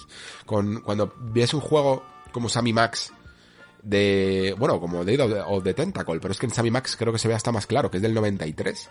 Lo comparas con, con King Quest 7, que es del 94. Y ves la diferencia de calidad de animaciones y de sprites en, con más detallados, digamos así, es alucinante, de verdad. O sea, yo sabéis que soy muy fan de Sierra, algunos lo sabéis, eh, pero, joder, es que es increíble lo que hacía Lucas a, nivel gráfico. Tenían a los mejores artistas, para mí, sin ninguna duda, sin ninguna duda. Y la cuestión es que se quedó siempre ese mito de un de, la posibilidad, ¿no? De, volver a ver qué ocurrió después de esa secuela de Monkey Island 2 llamada LeChuck's Revenge. Y eh, todos los años se le preguntaba cuando ya empezó eh, la era internet, Ron Gilbert eh, tenía su, su blog, ¿no? En el Gran, Gran Gamer. Y ponía de vez en cuando cosas. Normalmente no ponía casi nada, ponía, yo que sé, maquetas suyas y movidas así. Y de vez en cuando, pues, ponía algún post de eh, Monkey Island, que era lo que en el fondo a la gente le interesaba. Yo creo que se se molestó a lo mejor en alguna época un poco porque todo el mundo lo conociera solo por Monkey Island y no por sus demás obras. Y hasta ese, hasta cierto punto lo puedo llegar a entender. Pero claro, es que creo en el fondo un mito y a lo mejor él todavía ni siquiera era consciente de ello. Y entonces en un post puso, si yo volviera a hacer un Monkey Island, esto fue hace muchos años, ¿eh? Si yo volviera a hacer un Monkey Island, y dijo que se llamaría algo así como Monkey Island 3A, como diciendo que sería como el, el tercero alternativo, e incluso llegó a decir que lo sentía mucho por los eh, las secuelas y por la gente que había creado Curse y Monkey Island y Fate of Monkey Island. ¿Era Fate? O... Eh, no me acuerdo ahora mismo, del Monkey Island 4. Y, pero que lo sentía mucho, pero que no... Él tenía su visión y de cómo era la historia y, y estos juegos pues no se adecuaban a ellos. Mm, esto a mí me, me llama mucho la atención eh, ya veréis ahora por qué. Pero durante los últimos años, cuando ya por fin el bueno de Gilbert empezó a interesarse por volver al tema de las aventuras gráficas. Yo creo que quizá con el tema del Kickstarter de Team Safer fue poco a poco dándose cuenta de que todavía había ya un nicho y una posibilidad de volver a, a hacer más juegos, aunque ya había colaborado con él eh, con The Cave, pero no era exactamente una aventura gráfica. Y poco a poco fue como formó esta compañía suya Terrible Toybox y se lanzó a volver a hacerlas. Claro, él no podía hacer un Monkey Island porque la licencia no era suya. La licencia era de Lucas. Y él mm, tuvo que hacer, digamos, Thimbleweed Park como una especie de homenaje incluso a Maniac Mansion, haciendo algo que mínimamente pudiera. Dijo también en su momento que no volvería a hacer, estaba muy enfadado con esto, ¿eh? eh dijo que no volvería a hacer un Monkey Island si la licencia no era suya. Y como vemos, no es exactamente así. La licencia sigue sin ser suya, pero ha anunciado esa tercera parte que es Return to Monkey Island. Durante años dice que estuvo escribiendo a Disney y, llamando varias veces, lo ha dicho en algunas entrevistas, a la compañía en plan para que les dejaran la licencia y tal. Y decía que siempre eh, le había sido, había sido ignorado. No es porque Disney fuera reticente, sino porque es que le interesaba cero eh, Monkey Island, ¿vale? Cuenta incluso que cuando le cogían el teléfono a algunas personas es que ni siquiera sabían de qué, a qué se estaba refiriendo. Que había gente en la compañía que no sabía exactamente ni qué era Monkey Island, ¿no? Y tenía que explicar, que era, que era terrible, que terminó muy cansado de todo eso. Claro, quizá poco a poco, eh, desde que Lucasfilm o, o dirá, sí, Lucasfilm Games o la extinta LucasArts se volvió a interesar por, mm, oye, haced lo que queráis con, con la licencia siempre que tenga un poco de mínimo de calidad y abrió un poco el puño a que se pudiera hacer todo, fue cuando debió de conseguir mínimamente ese contrato. O quizá es que al final no lo consiguió él, esto es una cosa que algún día me gustaría saber, porque tenemos como productora detrás, eh, aparte de Lucas como eh, quien licencia el producto y a Terrible Toybox como la compañía que lo desarrolla con Gilbert a la cabeza, tenemos a Devolver Digital como productora, ¿vale? Eh, como la que financia el proyecto. Y quizá el nombre y la experiencia un poco detrás de Devolver es la que ha podido eh, convencer a Disney para que le dejaran hacer esto, presentándoles un proyecto de, oye, hay muchísima gente de verdad que va a comprar este juego, hay muchísima gente que estaría interesada y realmente estáis aquí perdiendo un montón de dinero. Y quizá bajo esa perspectiva, mucho menos personal que la de Gilbert levantando el teléfono, pero mucho más suculenta económicamente, pues es como se ha conseguido rescatar y levantar todo esto, ¿vale? Es un juego que se ha estado desarrollando durante mínimo dos años y que mmm, nadie sabíamos nada. El propio Gilbert dio pistas increíbles en una historia verdaderamente rocambolesca. O sea, creo que fue como en 2011 o no sé cuándo, o 2013 que el tío dijo que si alguna vez eh, volvía a hacer un Monkey Island, lo anunciaría durante el April Full Day, ¿vale? Y eso, eso lo escribió hace casi 10 años. Después, en este April Full Day, yo justo como estoy un poco pasando por una fase un poco nostálgica eh, de por gracias a la Steam Deck, de hecho, porque la estaba la voy eh, organizando con algunos emuladores, con algunos juegos clásicos, intentando que me funcionen todas las tiendas como GOG, que es donde tengo las aventuras gráficas y tal.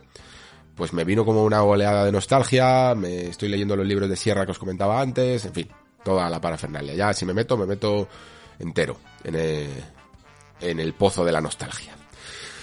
Y la cuestión es que eh, él este, este April Fool Day dijo que no le gustaba nada la, la, el evento, este, de, de la, las bromas del April Fool Day, que él nunca había hecho ninguna broma en su blog, y después dijo, por cierto, estoy haciendo un nuevo Monkey Island.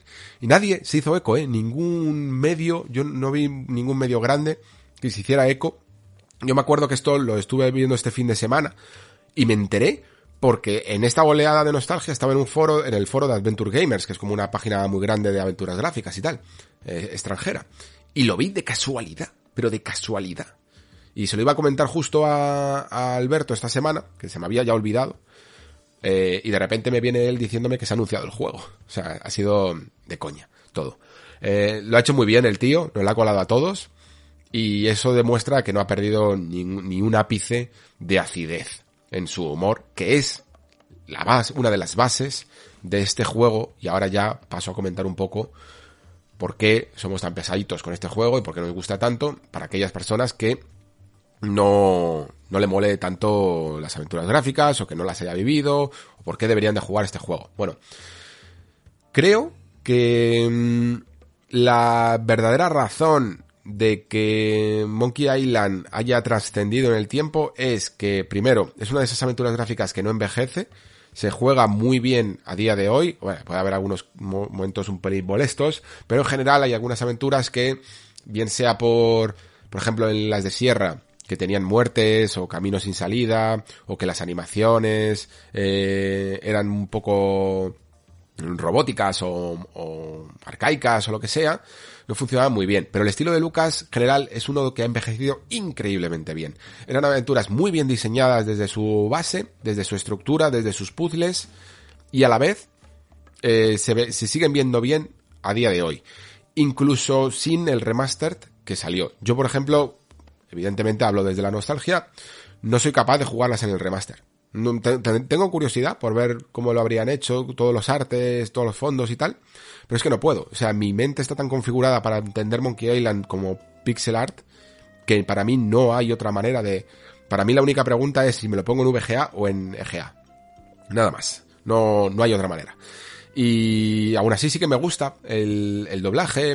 Eh, creo que hicieron un buen trabajo también con, con algunas eh, piezas musicales. Pero la clave de todo es la mezcla de puzzles, la mezcla de diseño con humor. Esto es así. Y además es que porque es un humor que generalmente ya sabes que el humor, y quizás sobre todo más en el cine, envejece muy mal, ¿no? Que las cosas que nos hacen gracia hace 10, 20, 30 años ya no hacen a lo mejor tanta gracia a día de hoy. Eh, se puede caer incluso en el humor boomer, lo podemos llamar así, ¿no?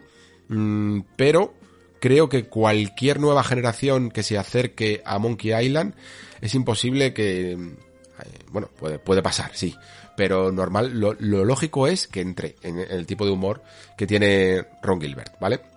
Es alucinante, de verdad, esto, este concepto por sí solo, que cualquier una persona que tenga 40 años pueda reírse con una que tenga 15 del pollo con polea en medio, o, o con las frases de que apropiado tú peleas como una vaca, o eres como un dolor en la parte baja de la espalda, o peleas como un granjero.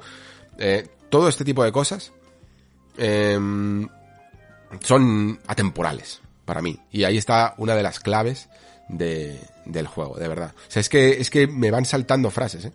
De, del, de, de, de recorrer Melee Island. Alucinante, alucinante. Es increíble lo bien que se sostiene a nivel de humor, tanto Monkey Island 1 como Monkey Island 2. Y eh, quiero jugar otra vez a Monkey Island 3, pero estoy seguro de que también. Con, con, Monkey Island 4 ya no pongo la mano en el fuego tanto, ¿vale? Pero estas tres, segurísimo, segurísimo que sí. Y como diseño, también, porque el diseño de Gilbert, que además nace de los fallos de Sierra en el fondo, mmm, viene por una declaración de intenciones en la que dijo que que las cosas estaban haciendo mal, que el jugador no podía sentirse frustrado, que todas las pistas del juego tenían que estar en el propio juego, que no podía haber tantas muertes, que no podía haber callejones sin salida y que todo eso era frustrante.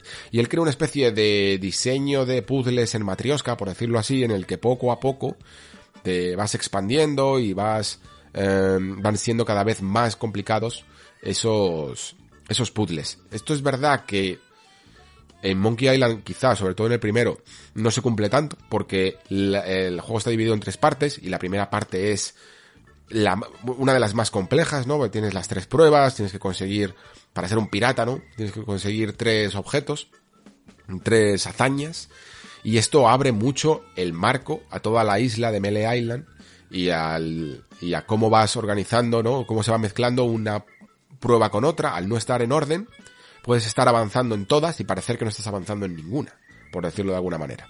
Eh, pero se lleva muy muy bien, curiosamente se lleva muy muy bien Y creo que incluso en Monkey Island 2 esto lo afinó, ¿no? Porque aquí sí que se cumple más el diseño de Gilbert de te metemos primero dentro de una pequeña localización, eh, luego vas a, la, a recorrer toda la isla, luego tienes más islas que recorrer y ya se va haciendo todo más y más y más complejo, ¿no? En fin, es un diseño muy bueno, que funciona muy bien. Entiendo que los puzzles en la aventura gráfica eh, no son para todo el mundo, jaja, típica frase, pero es que eh, son el alma de muchas de ellas. Yo tengo una filosofía distinta a casi todo el mundo con esto porque acepto todo. Acepto que la aventura gráfica pueda tener puzzles tradicionales, puzzles modernos y no puzzles. Y hay gente que solo acepte, que solo entiende la aventura gráfica con puzzles. Eh, y para mí todas las opiniones son respetables. ¿eh? Estas aventuras son en algunos momentos complejas, si os queréis lanzar a probarlas porque os habéis sentido atraídos por esta vorágine de gente alegre eh, gritando porque vuelve Monkey Island, no tengáis miedo y sobre todo, tampoco os compliquéis mucho la vida. Si lo que queréis sencillamente es entenderlo y sabéis que los puzzles no es para vosotros, pues nada, eh, mirad una guía, no pasa nada. Em, la gente juega a Dark Souls preguntando a la gente o mirando wikis. Y da igual, no hay una manera correcta de jugar. Si solo os interesa la historia, el humor, el ver un poco el diseño y tal, y no queréis volveros locos, pues mirad una guía. Si la cuestión es, a lo mejor luego en el siguiente os lanzáis más a... La cuestión es que juguéis. Es lo que quiero decir, que a lo mejor más adelante ya os animáis al desafío de los puzzles. Pues estas son un poco las razones por las que gusta Monkey Island. Y a ver, gráficamente y musicalmente es increíble, que se dice muy rápido. Y el hecho de que participen además casi todos, muchos de los integrantes del juego original, porque no solo está Ron Gilbert, sino que también está Dick Grossman, que es codiseñador, eh, está Michael Zetaland, que es un, en parte responsable de la música, e incluso está este Dominique Armato, que es el que pone voz a Guybrush, es que está todo el equipo, ¿no? Creo que mm, también está bajo, es que no me acuerdo de los programadores ahora mismo los nombres, pero están. Y quizá lo más diferente de todo es el diseño artístico, eh, lo poco que se ha visto en este teaser ya muestra un estilo que no es exactamente el de mm, el pixel art, ¿no? Yo esto hasta cierto punto lo entiendo.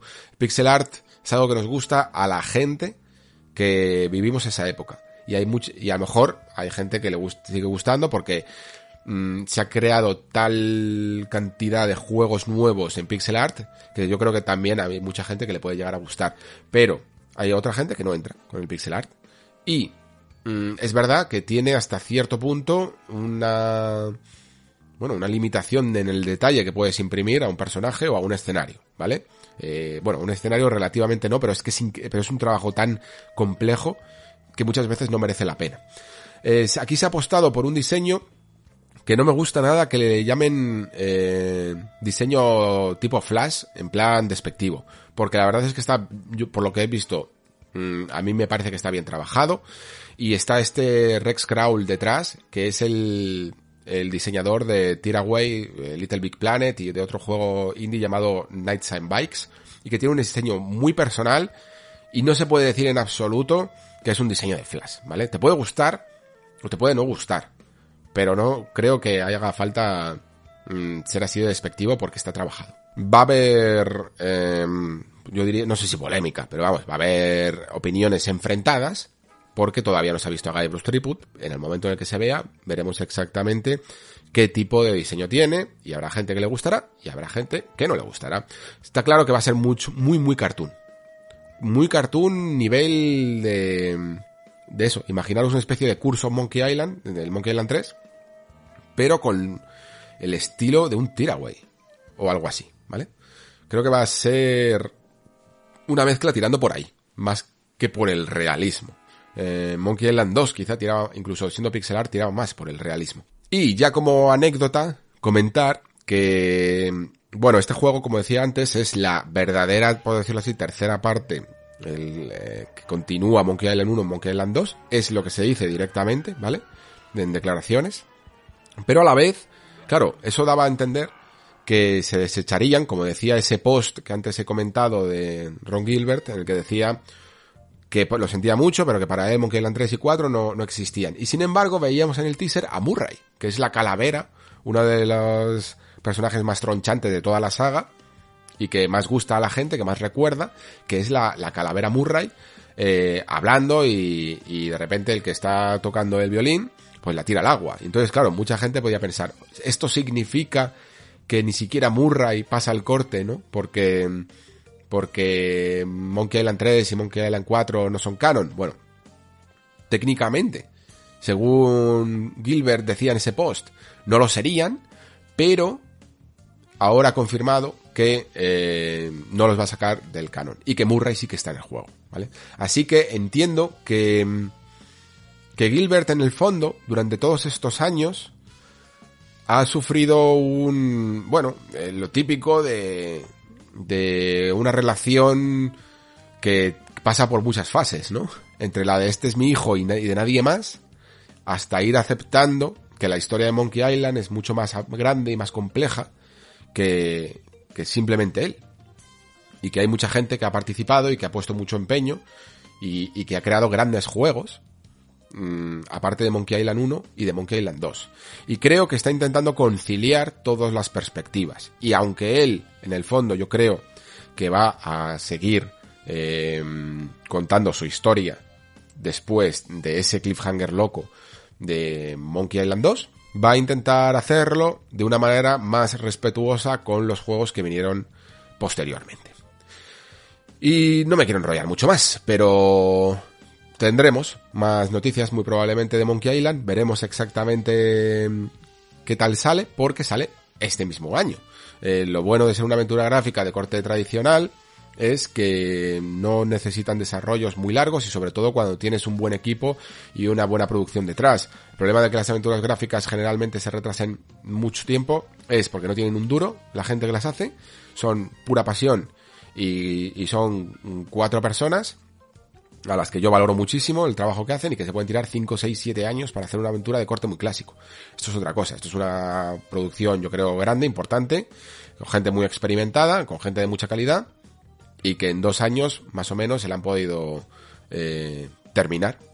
Así que es normal que estemos muy contentos, ¿vale? Los que no entendáis el fenómeno, pensad que para mucha gente esto fue el juego de su infancia, Pensad que es Monkey Island es el equivalente a Super Mario en consolas, ¿vale? O sea, estábamos los que jugábamos a PC y los que y los que jugabais en consolas.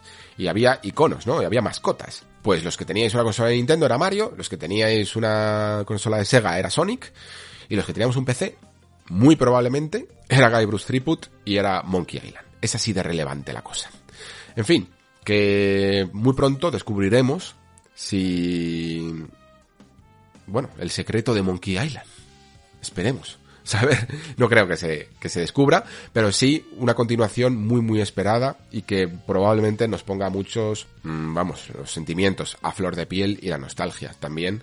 Eh, esperemos que salga muy muy bien. Si queréis participar en ello, pues animaos y jugaos aunque sea la primera y la segunda entrega, y yo diría que también la tercera eh, se merece jugarla porque puede que descubráis otra forma de hacer videojuegos que ya es, quizás se puede decir que está en desuso, pero que para mí en el fondo es una lástima porque la aventura, lo que, el concepto que teníamos de aventura, más allá de aventura gráfica, el concepto de aventura era una, es una forma de hacer videojuegos en los que se imprime más importancia a todo lo que no sea sencillamente matar al contrario.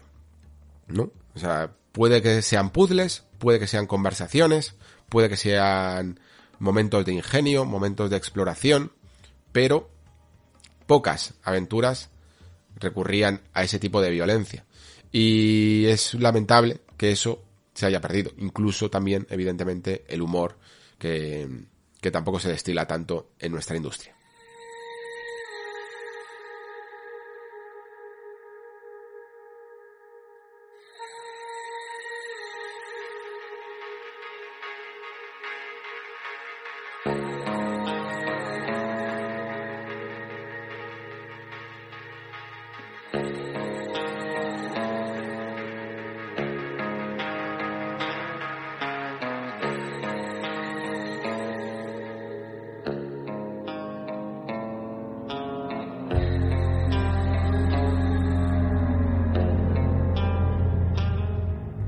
Creo que no hay muchas personas en nuestra industria como Rafael Colantonio. Eh, es una figura en el mundo del videojuego que quizá no es tan conocida como otros gurús que son mucho más famosos y mucho más referenciados, pero esto no hace eh, menor a la figura de este desarrollador, incluso también a la de Harvey Smith, que yo creo que han aportado muchísimo dentro de, ya no solo del mundo del videojuego, sino de los avances dentro de nuestro medio, ¿no?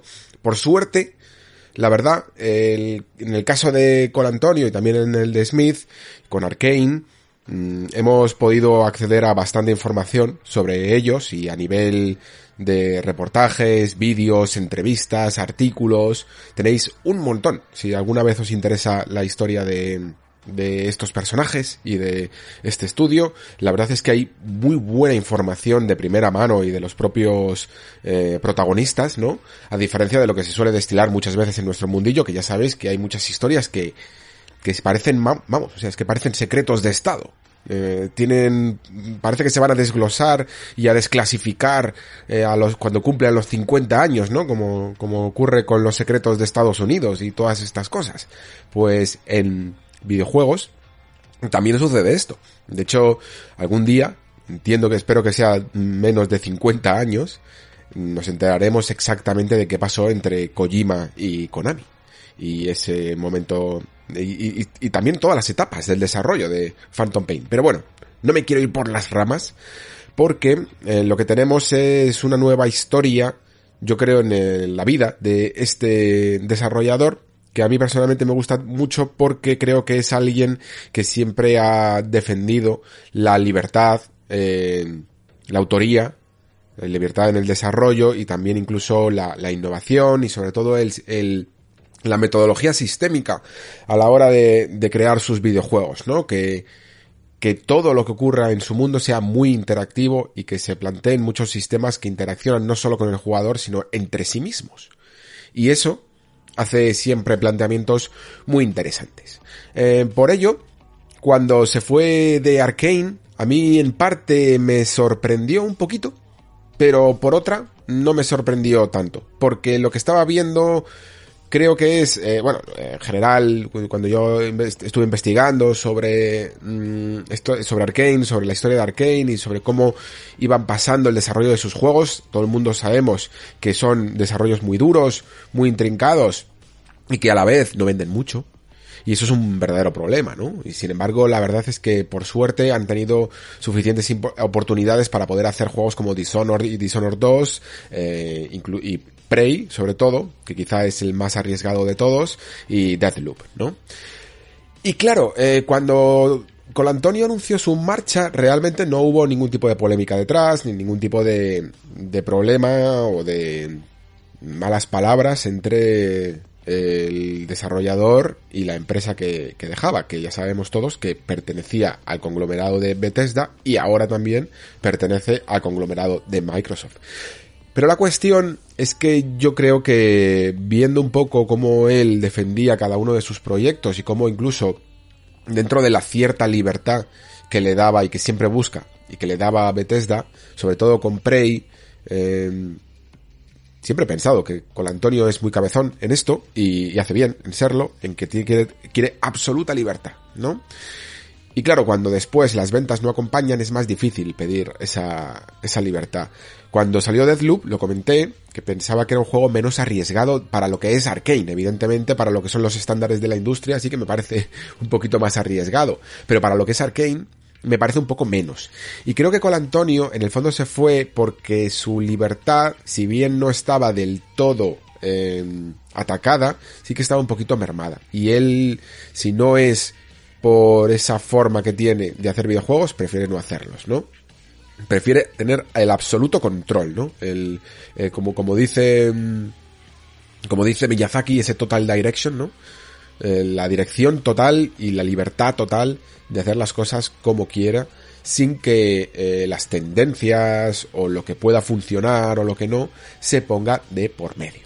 Vale, mm, perdonad que haga una introducción de 5 minutos, pero creo que es importante y creo que además es interesante porque a lo mejor incluso hay gente, hay algunos de vosotros que estéis escuchando esto, que Weird West os interesa menos incluso que las intrahistorias que pueda haber dentro del desarrollo o dentro de, de lo que es la creación de este nuevo estudio de Rafael Colantonio llamado Wolf Eye Studios. Estas son evidentemente mis teorías, ¿eh? ¿eh? no hay nada de esto confirmado, pero sinceramente creo que es relativamente evidente que sin malos rollos, eh, hay muchos cada vez, es que además es algo que, que hemos ido viendo con, con, el paso de los años, muchos, eh, muchas figuras representativas de grandes estudios se han ido a formar sus propios estudios independientes porque preferían hacer las cosas a su manera y ya está, no pasa nada. Eh, la cuestión es que, claro, hay un problema. No es todo tan bonito como mm, decir, venga, me creo mi propio estudio y ya está. De repente, problemas que antes no tenías, eh, ahora son constantes y muy presentes. Justo el otro día estaba, es una anécdota muy chorra, pero bueno, eh, me apetece contarla. El otro día estaba leyendo un libro sobre Sierra y que creo que ya lo he contado antes, pero justo hablaba de un caso con el creador de Larry, eh, Al Lowe, en el que antes de empezar con con este, con este desarrollo en Sierra, él hacía sus propias aventuras y tal, y tenía que ir a, promocionarlas y hacer todo el trabajo de irse a convenciones y de hablar con compañías para poder distribuirlas y todo eso, ¿no? Y un tío de marketing fue el que le dijo, oye, mira, tú, el tiempo de un creador debería ser absolutamente eh, el crear la obra, deja a otros que la eh, que te consigan estos contactos, que la distribuyan y todo eso. Y en general, aunque suena en plan, dejadnos a nosotros el negocio, pero tiene un tiene cierto sentido, porque el tiempo de una persona, sobre todo a nivel independiente, es muy limitado. Y si se come tiempo creativo, eh, otras tareas, em, evidentemente puedes llegar a quemarte o, o tienes que, o no, no puedes duplicarte, ¿no? Y yo he visto a Antonio aquí duplicadísimo y triplicadísimo. Le he visto desarrollar el juego, le he visto promocionar el juego, eh, le he visto haciendo vídeos y, presentando diarios de desarrollo, un montón de cosas que, que para su primer eh, proyecto probablemente necesitaba, pero que leches. Eh, habrán, habrán supuesto una carga muy, muy importante de trabajo. Principalmente, más allá incluso que la promoción, el hecho de que, claro, ahora no cuenta con un estudio con un presupuesto como tenían en Arkane y con Bethesda, ¿no? Ya no puedes crear esos mundos tan complejos que tanto amábamos como las ciudades de Dishonored, como Dangwall y Karnaka, o la superestación espacial perfectamente, arquitectónicamente perfecta de Prey. Y eso requiere muchísimo nivel, muchísimas personas y un estudio del tamaño de lo que ha creado con Wolfeye, con Wolfeye, eh, no puede permitirse, evidentemente.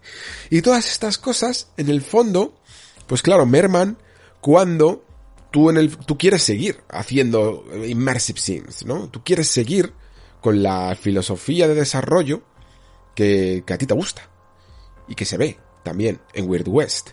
Pero, digamos que las bases de un juego tradicional, si bien en un, en un Immersive Sim y en los desarrollos de Antonio él creo que siempre da eh, lo que le llaman en inglés el, extra mile, ¿no? Él siempre corre un poco más, va un poco más lejos en, en, el, en la filosofía del desarrollo, en intentar hacer cosas que nadie se atreve o que son complejas y por lo tanto mucha gente no, no quiere hacer, eh, no se quiere meter en esos saraos, ¿no? Pues normalmente con Antonio se mete ahí y en West lo puedes llegar a notar. Hay cosas verdaderamente locas que puedes hacer en este juego. Luego pondré un, par de ejemplos. Pero en lo que es la base, en lo que todo el mundo hace y en lo que se preocupan tradicionalmente de hacer las cosas bien, creo que este juego no llega. Eh, en algunos momentos se queda un poquito corto. Sobre todo en lo que tiene que ver con con los propios niveles del juego. Claro, tú no es que se trate de comparar, pero tú esperas en un Immersive Sim que puedas aprovechar al máximo todos los niveles. Eh, y, por lo tanto, generalmente cuando jugabas a un Deus Ex o, o a un Dishonored o a un Prey, tú tenías un nivel con el que aprovechabas todas estas posibilidades. Pero aquí, ya quizá también limitado por la perspectiva isométrica, tienes mazmorras que dentro incluso de las mazmorras que estamos tradicionalmente acostumbrados a ver en juegos isométricos son bastante simples. Eh, los gráficos mm, tienen su personalidad, tienen mucha personalidad, de hecho, sobre todo los gráficos 2D, pero a nivel de 3D, de hecho, mmm, emborronan un poco, cuesta navegar, eh, cuesta explorar, cuesta identificar objetos clave, todo ese tipo de cosas que no ayudan mucho a la experiencia. Y luego sobre todo también el combate, que es donde vas a hacer uso de todas esas posibilidades sistémicas que hace gala un Immersive Sim, creo que no está del todo pulido, sobre todo con un mando entre las manos. Y al final, pues lo que veo en Weird West es un juego que hace lo que nadie hace, lo difícil y que nadie hace, y lo básico que todo el mundo hace, lo hace peor. Lo hace menos atractivo. Y creo que eso es un problema. Eh, porque, y, y, es, y es lamentable porque joder, es que a mí me ha sorprendido este título. Tiene cosas muy, muy buenas, de verdad. Principalmente, de hecho, por ejemplo, una de las, la que menos me llamaba la atención, que era la historia. Y además, eh, también quizá condicionado, porque en general creo que en Arkane nunca han terminado de clavar este aspecto. Yo siempre lo he dicho, que Arkane es capaz de hacer algunas de las atmósferas más increíbles, como se puede ver, por ejemplo, en Dishonor o en Prey, eh, realmente conseguidas con, con incluso reglas de magia y de cómo funciona su magia y cómo, cómo funcionan sus mundos y sus leyes sobrenaturales y, cómo se organizan estas ciudades y estos mundos. Todo lo que es el world building lo hacen súper bien. Pero luego lo que es la trama pura y dura y el desarrollo de personajes es basic, basiquísimo, basiquísimo. Creo que ahí nunca han conseguido despuntar. Y aquí en, en Weird West, lo que yo estaba viendo de, de esta trama, y de o bueno, de este mundo más bien, me estaba gustando bastante a medida que lo iba que lo iba jugando, ¿no? Al principio un poco extrañado, ¿no? Mm, valga la redundancia con el nombre del propio juego, con este oeste extraño, con este oeste raro, pero luego esa fusión que tiene de fantasía oscura, de fantasía muy siniestra, muy dark, no, no muy green dark, sino muy de magia negra, eh, rituales y cosas así, mezclado con monstruos y mezclado con el oeste, me, me ha llamado muchísimo la atención. Principalmente porque poco a poco vas descubriendo cómo funcionan estas cosas, por qué los monstruos eh, actúan como actúan, por qué son como son. Hay algunos, por ejemplo, que te dicen que devoran personas, pero luego entiendes también por qué devoran personas, incluso hay reglas de qué ocurre cuando devoran a una persona, tienen, tienen efectos secundarios, como por ejemplo, esto es un mini, mini, mini, mini, mini, mini spoiler, ¿vale? Como por ejemplo, el, el hecho de que cuando devoran a alguien de manera consciente son capaces de absorber sus recuerdos, tiene cosas que estimulan muchísimo la imaginación, y eso está muy guay. Si además a esto le sumas que además es un, tiene una estructura dividida en periplos, como le llama, de cinco personajes, porque el protagonista en sí mismo es a la vez eh, estos cinco personajes y a la vez no lo es. Esto mola mucho también, y ojo, no es un spoiler tampoco, se ve claramente al principio.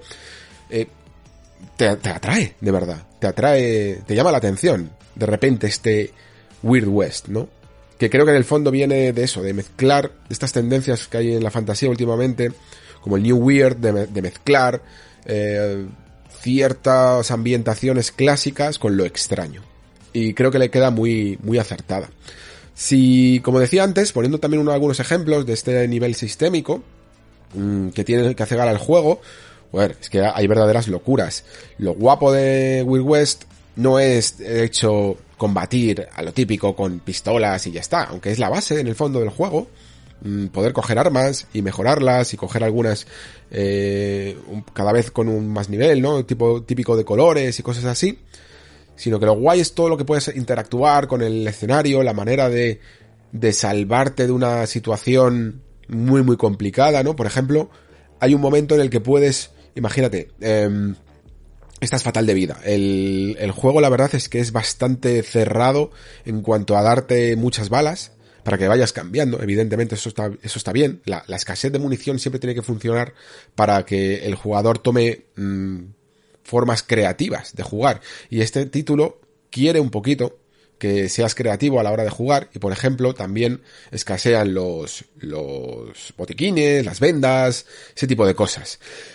Y yo en un momento me encontré con muy poca vida, pero vamos, al límite de que cualquier toque me mataba, me había quedado sin vendas, me había quedado sin comida, no encontraba absolutamente nada y tenía y necesitaba al menos tener la vida completa para terminar el nivel, porque además es que si salía pues tenía que esperar, tenía que reiniciar todo y te das cuenta que funcionan cosas como que por ejemplo los barriles de agua que hay te dan vida, si tú te bebes el agua se van, eh, se van bajando el nivel que tiene el barril del agua y tú te vas recuperando un poquito de salud.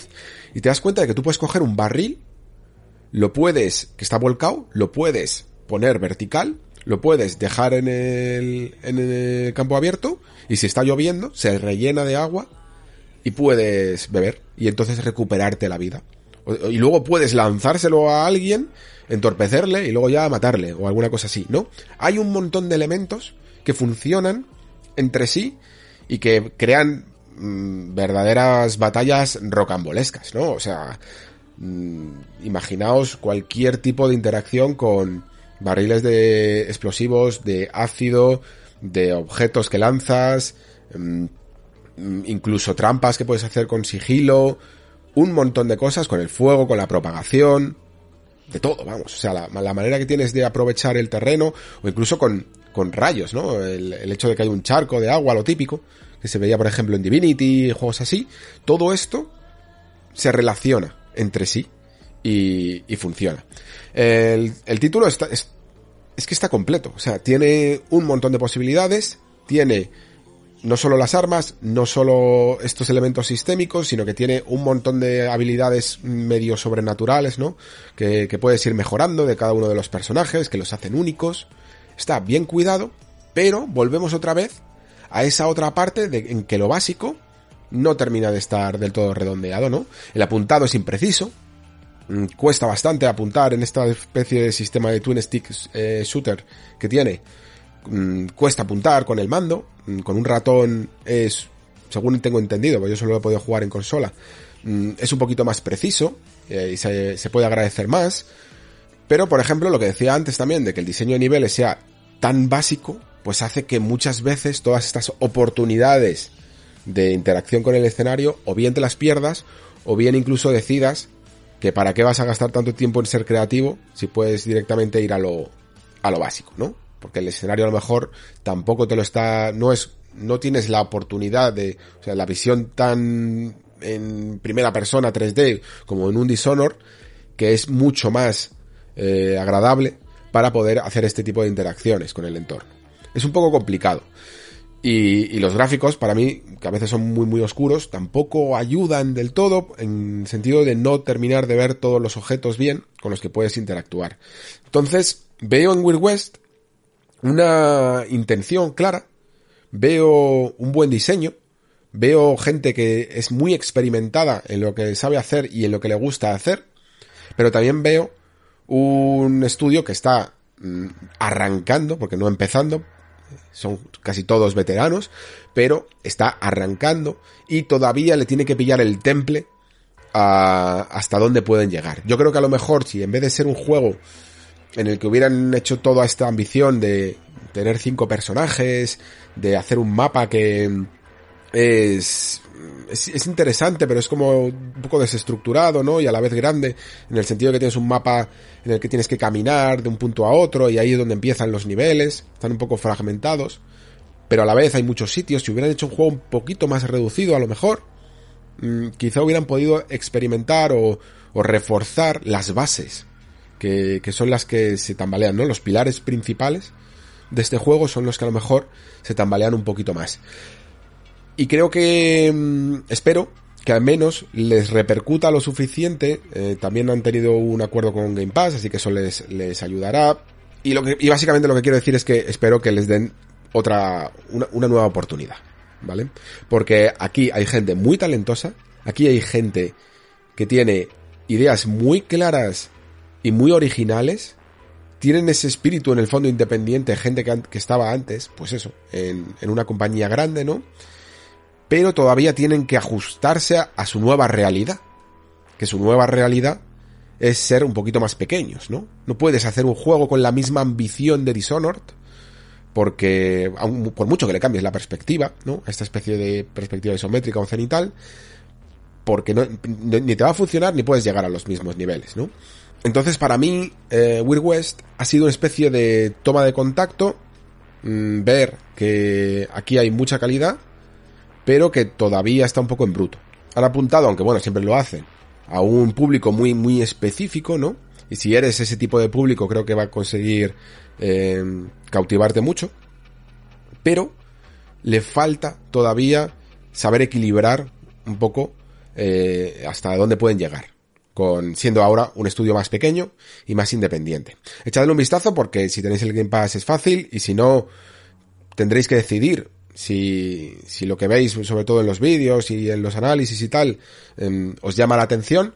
Yo creo que es un título que llama la atención y que las primeras horas puede gustar mucho, pero que poco a poco quizá esa magia se va apagando por lo que digo, ¿no? Porque esos pilares principales están sosteniendo algo muy innovador, muy original, muy interesante, pero esos pilares básicos eh, tambalean un poco. Así que esperemos que Weird West les sirva al menos para afianzarse y poder seguir adelante, porque necesitamos a gente igual de atrevida y con esa con ese ímpetu y con esa ambición de libertad que tiene con Antonio.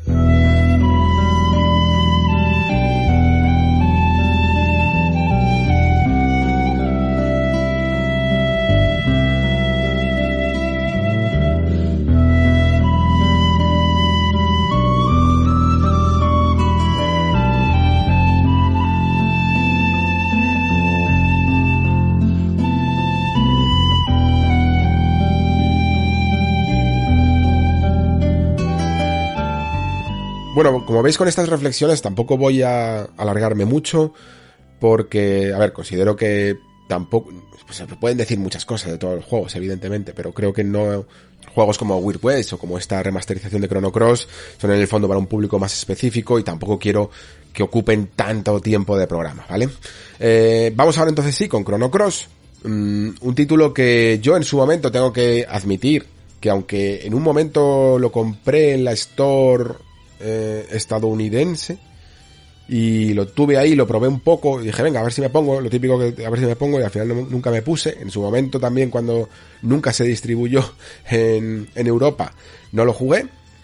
Y mi historia personal con Chrono Cross, de hecho, básicamente es que flipaba con la música. O sea, la, eh, la música, incluso antes de YouTube, yo recuerdo escuchar esta música, no sé cómo, no sé cómo nos la rulábamos, no sé si con el Napster o, o, por, qué tenía esta música. Es que no tengo ni idea de cómo conseguí esta música. Me parece que, me parece que fue buscando bibliotecas de sonido cuando estaba trasteando con el RPG Maker o algo así. Me suena. Pero la cosa es que yo aluciné eh, con, con, la música de este juego. Con títulos como eh, melodías, quiero decir, como Scars of Time. Todo el mundo, casi todo el mundo la conoce. Es absolutamente increíble de verdad lo que algunas de estas melodías y, y se me vamos se me ponen los pelos de punta ¿eh? solo de de tararearlas o um, que suenen en mi cabeza. Es, es alucinante la banda sonora de este juego y es básicamente el único contacto que yo tuve con Chrono Cross aparte de Chrono Trigger evidentemente.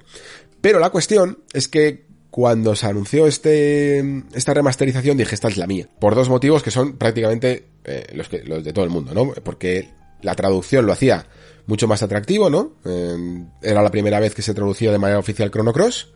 Y luego aparte, la, para mí, esta posibilidad de jugar a ciertos clásicos que en su momento no jugaste, con ciertas mejoras, como le llamamos ahora, ¿no? De calidad de vida.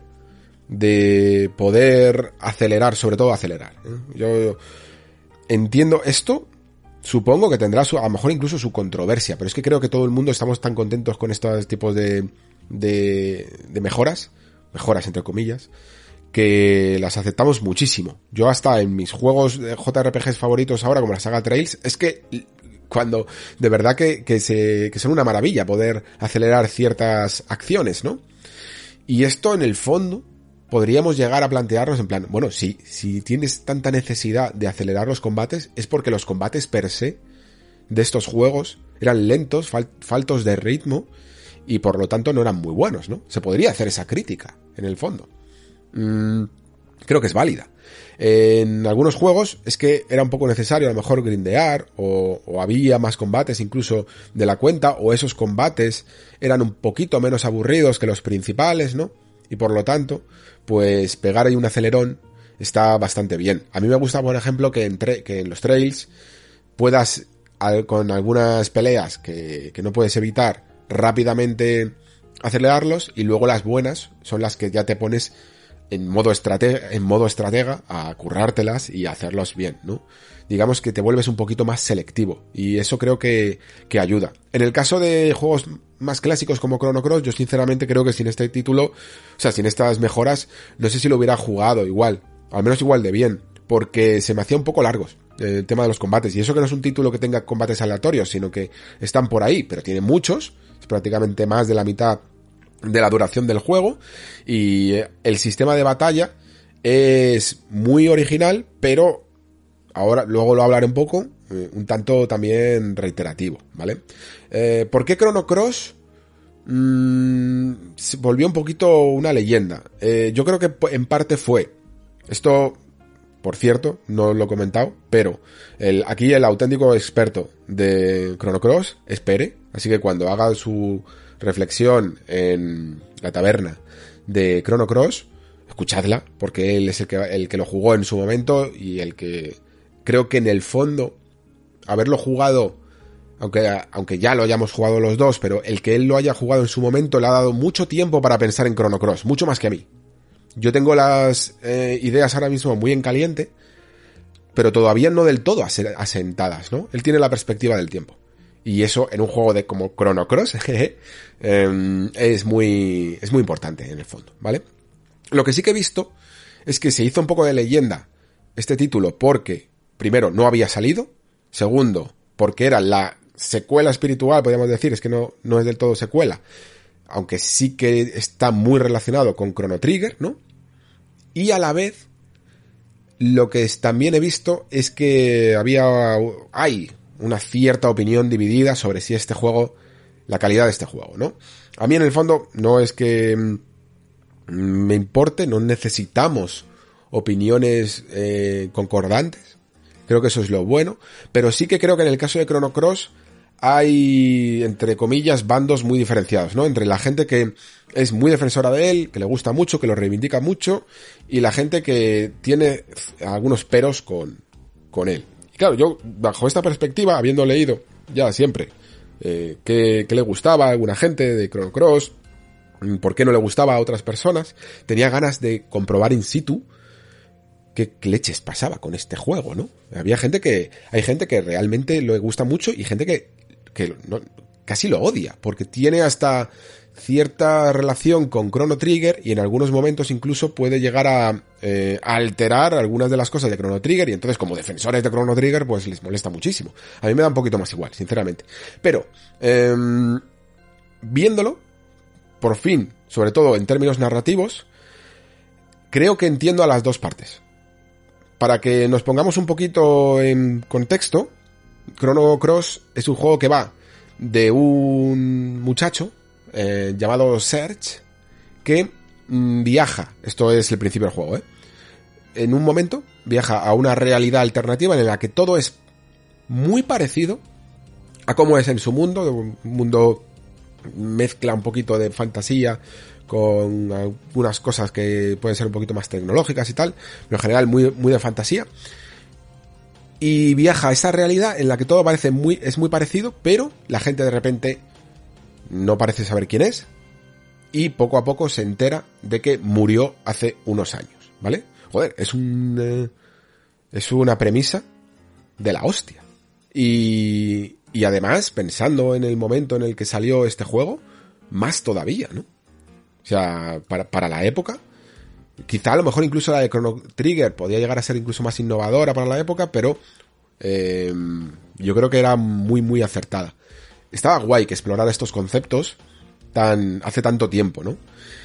Incluso más allá de, de la trama en sí misma, creo que el juego toca ciertos temas, se nota que los autores estaban muy interesados en el papel de, de la humanidad en el sentido amplio y en el papel de nuestra propia humanidad en el sentido individual eh, que, que dejamos en el mundo, ¿no? Porque en el fondo, ¿qué es? O sea, un, un planteamiento así solo pueden hacer de, de, una premisa personal del autor preguntándose qué ocurre si nadie me recuerda. O sea, lo típico de que un día estás triste o algo así, ¿no? Y te pones a pensar, ¿algún día alguien me recordará por las cosas que he hecho en esta vida? El día de mañana, cuando, cuando me muera, ¿alguien se acordará de si aporté algo a este mundo? Que creé, creé una huella en él, ¿no? Y, y, de ahí puede surgir el tema, ¿no? Me imagino, yo, no, no lo sé, pero me imagino yo que de ahí podía surgir el tema de crear estas realidades alternativas en las que tú no existe. Y luego también el hecho de, como colectivo, ¿no?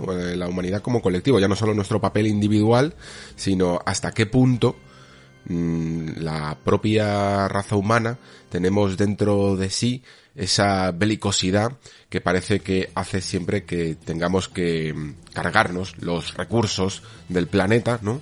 Para poder sobrevivir, ¿no? Que no tengamos una comunión con nuestro medio ambiente, eh, tal y como ocurre en el fondo con nuestro, con nuestra propia realidad, que nos haga convivir mejor con las otras especies y con la propia naturaleza, ¿no? Sin la necesidad de tener que apartarla, ¿no? O transformarla tanto para poder nosotros vivir de maneras más cómodas. Y creo que el juego aquí hace algo muy interesante y es que utiliza la fantasía, ¿no?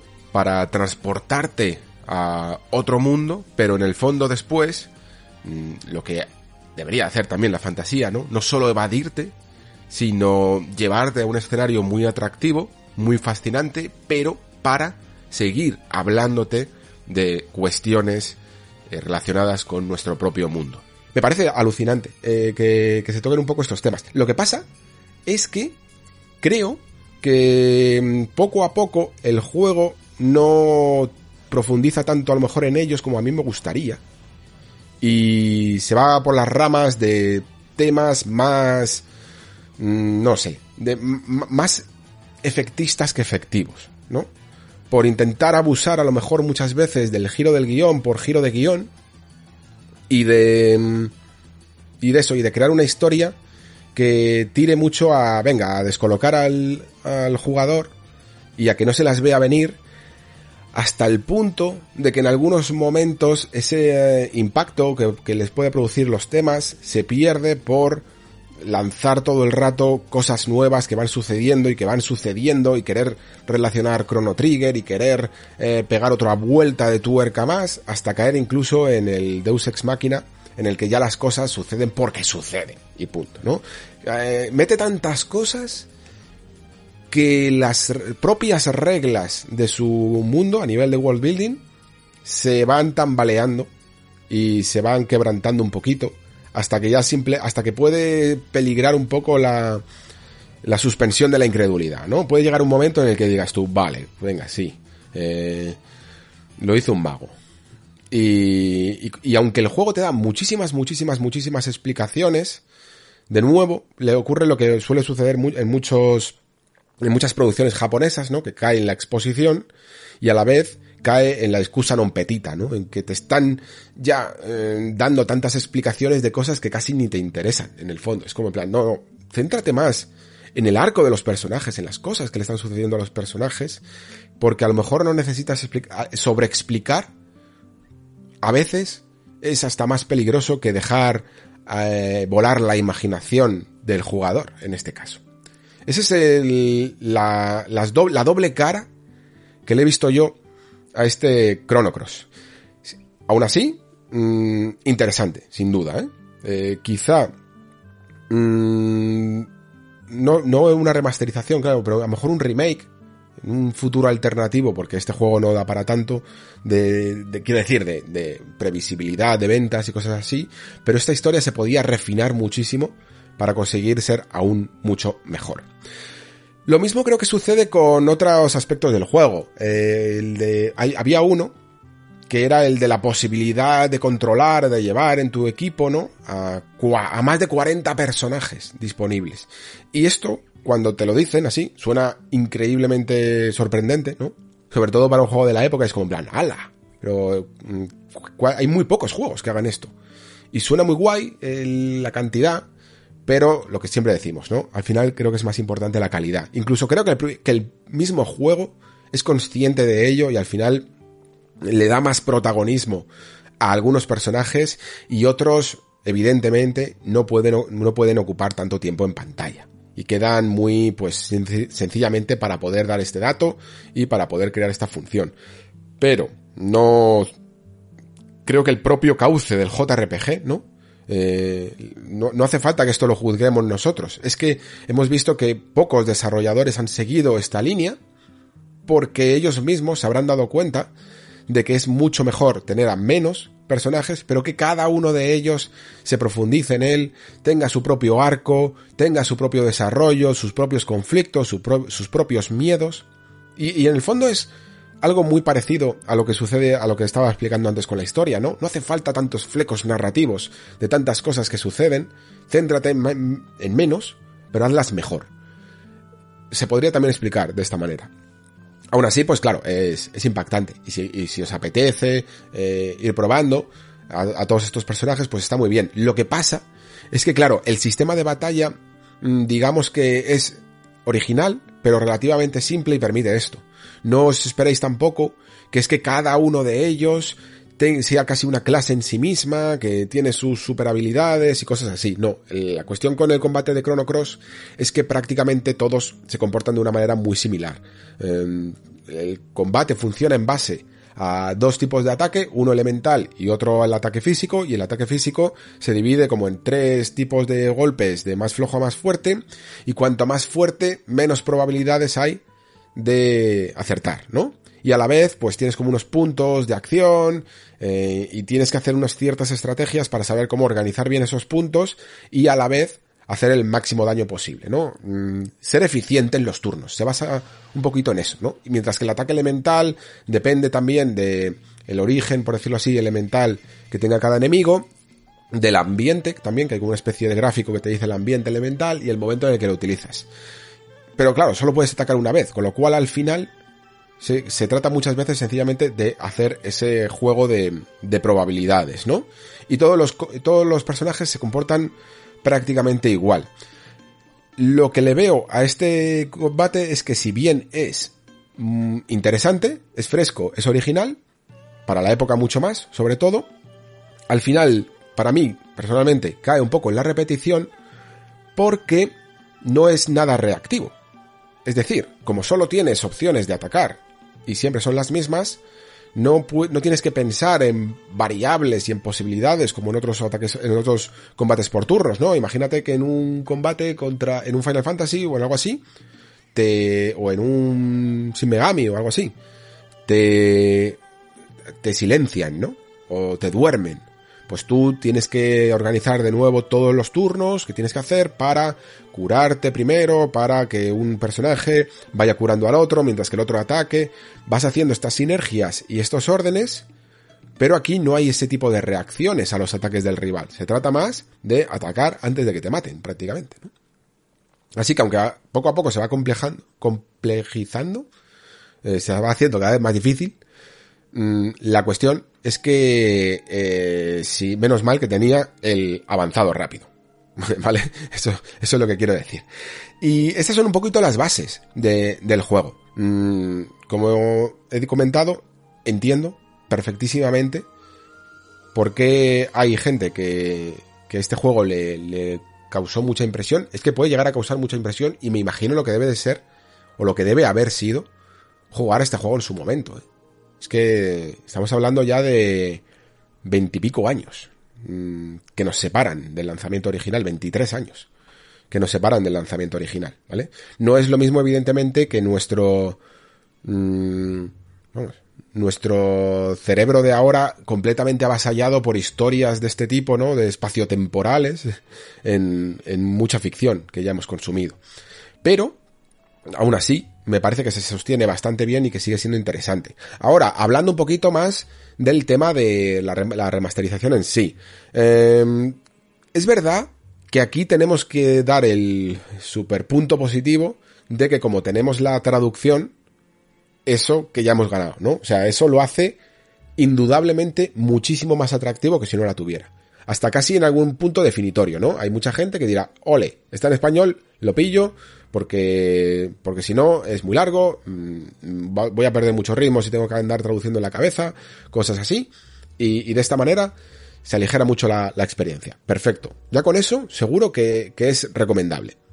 Pero, aunque tiene todas estas, la traducción y la calidad y, las mejoras de calidad de vida que hablaba, tienes aparte de la aceleración del tiempo, el modo turbo este, tienes em, la posibilidad de saltarte encuentros que no te apetezcan, tienes la posibilidad incluso de, chetar a tu personaje por si algún combate o en general solo te interesa la historia o lo que sea, ¿no? Y tienes incluso la, la posibilidad de que ataque hasta solo. Son básicamente las mismas que estáis viendo últimamente en las remasterizaciones de Square Enix. Y también las mismas que estáis viendo más o menos en las eh, mejoras gráficas de otros remasters de Square Enix. Es decir, unos modelados un poquito más definidos, no tan retocados como por ejemplo en Final Fantasy VIII, simplemente remasterizados, ¿no? Mm, y luego esos fondos que ya sabéis que en su momento se hacía ese gráfico 3D pre-renderizado que se convierte en una imagen estática 2D y que para la época en teles de tubo y tal funcionaba un poquito mejor, ahora se ve muy comprimido, muy borroso y para intentar evitar ese efecto lo crean esta especie de yo le llamo como filtro bilineal porque me suena un poco a, a lo que intentan hacer algunos filtros cuando quieren convertir el pixel art en una imagen un poco más líquida. Y que también es horroroso. Y para mí sinceramente hay gente que defiende el original y gente que, que no le gusta nada los pixelotes gordos. A mí sinceramente el problema que le veo es que casi no me gusta ninguno. Y si me tuviera que quedar me quedaba a lo mejor más con el original. Pero me parece que aquí en este tipo de juegos hay que trabajar un poquito más esto, porque no es un pixel tan puro como podemos ver en algunos fondos de algunas aventuras gráficas, eh, que se sostiene un poquito mejor. Mm, es un aspecto que le da muy extendido y muy borroso y que queda bastante mal en pantallas grandes. Mm, creo que se habría que, o sea, la, verdadera forma de remasterizar esto bien es redibujándolo por completo, pero claro, eso requiere muchísimo, muchísimo trabajo. Pero fijaos que yo ni me atrevo a pedirles eso, eh, a la peña de Square Enix. No le pido eso, pero sí que le pido una cosa que no han hecho y que me ha molestado muchísimo.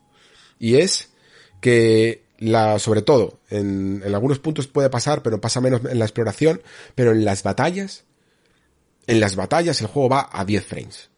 Y va a 10 frames porque el original iba a 10 frames. No sé exactamente, estoy inventando un poquito, ¿vale? Pero va a saltos de caballo directamente, de, de, un frame a otro. Se nota un montón entre las animaciones que no son nada, nada, nada, nada fluidas. Y eso en la época tenía un pase porque básicamente estaba hecho así, porque PlayStation 1 daba para lo que daba, incluso para este juego que ya era de una etapa muy eh, de última hornada, por decirlo así, pero cuando estos juegos querían impresionarte, ¿no? En el sistema de batalla era cuando más lo podían hacer en un escenario un poco reducido, con un modelado con mucha más definición y más poligonaje, lo que tenían que hacer era reducir de algún otro lado, ¿no?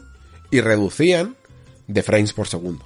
Entonces, el para la época y para sorprendernos a todos está súper guapo, pero a día de hoy hay que meterse en el código del juego y arreglar ese renderizado. Hay que hacerlo, porque queda increíblemente mal. Es que queda muy mal ver cómo, un, cómo Search va a un atacar y es que en tres frames así, pop, pop, pop, llega y ataca y, y tiene menos animaciones que una aventura gráfica. Es que es increíble. Entonces, mm, cuando es todo el rato combatiendo, todo el rato, cuando, cuando más de la mitad de la experiencia es combatir, esto le quita mucho atractivo y muchas ganas de ponerte a combatir, sinceramente. Porque la imagen no es muy agradable. Y, yo entiendo que lo que está haciendo Square Enix es coger estos remasters y directamente coger la capa externa que puede el emulador eh, tratar, ¿no?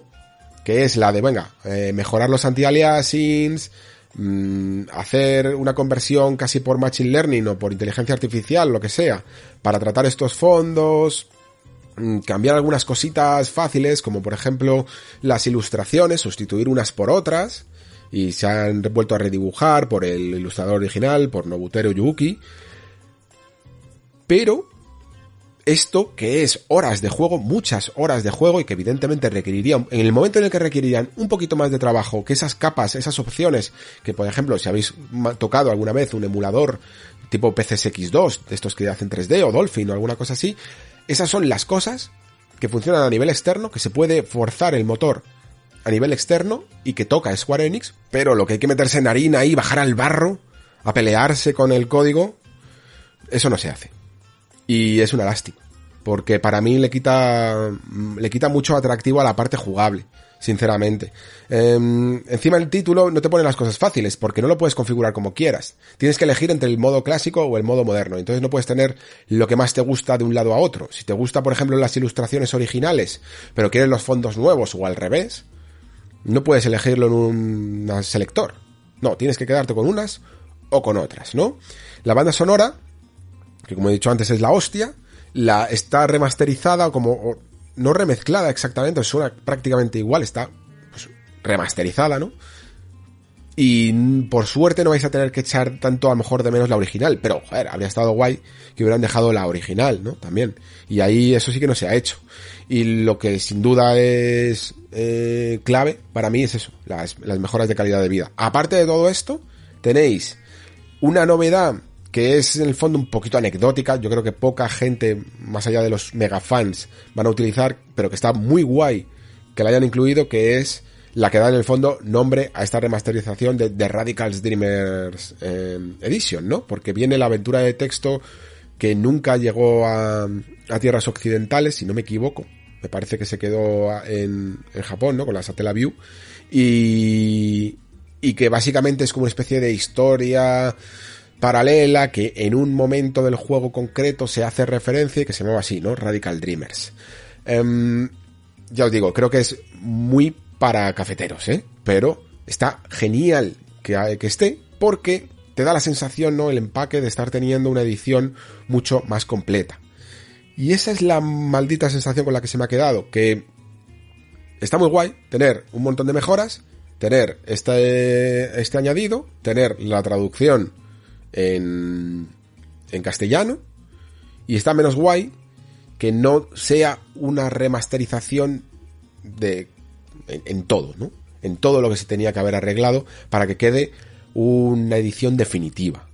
Si encima, además, eh, para creo que para acceder a la edición física tienes que irte a, a, rebuscar por Japón de nuevo, no, no hay manera de comprarla aquí pues, y no sé si la que venga en Japón, a veces sucede, a veces no, que sí que viene con multilenguaje y viene el español, eso ahora mismo no lo tengo investigado, ¿vale? Pues claro, se te queda ahí la cosa de en plan, eh, de que Square Enix no ha terminado de hacer el trabajo. Y muchas veces tengo esa sensación, siempre me, me da esa sensación de que se hacen muchos números detrás de estas cosas. En vez de querer hacer las cosas bien, bien, se hacen muchos números de las previsiones de ventas, de cuánto creen que están capacitados para vender y, deciden que, no que, es mejor no volverse loco y que es demasiado caro meterse en el motor del juego para renderizar a un mayor frame rate y arreglar esas cositas que tenía la Play 1 con estos juegos, ¿no? Lo cual es una, para mí, personalmente es una lástima.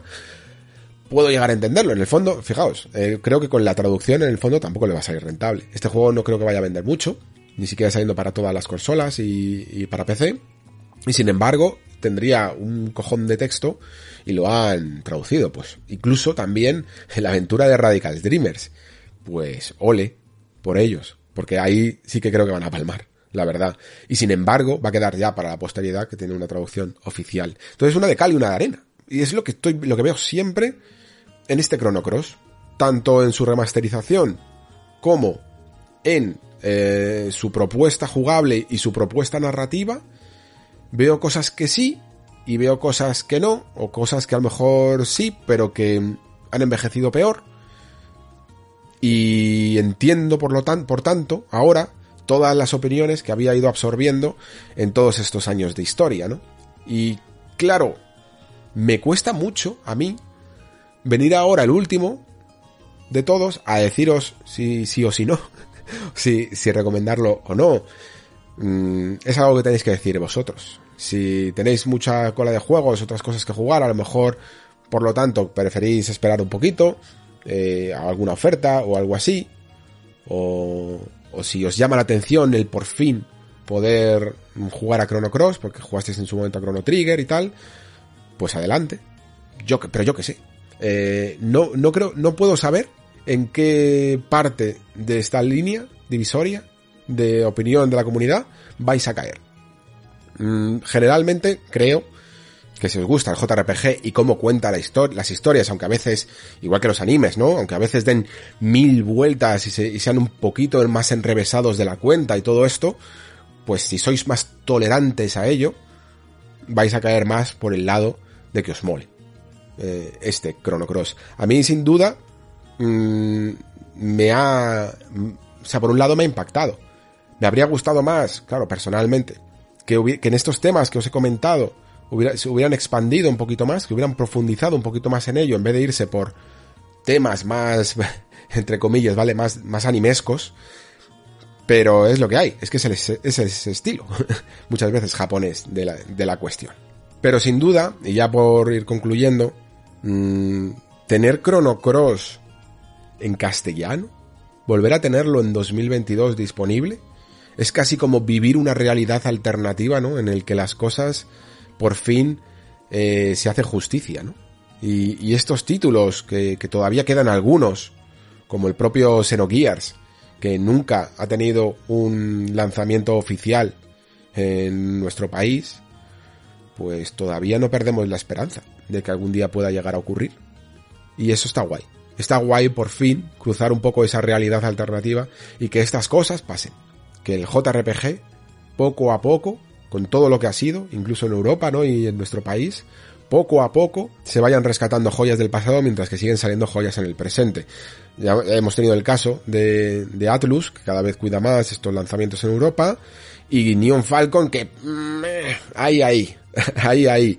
A mí me da un poco más igual porque voy últimamente muy retrasado, no, no me da la vida para, para ponerme al día, pero los que estáis ya relamiendos por, por los nuevos eh, trails, sabéis de lo que estoy hablando. Y sabéis también lo que habéis tenido que hacer para poder jugar algunos títulos. Y eso es lamentable.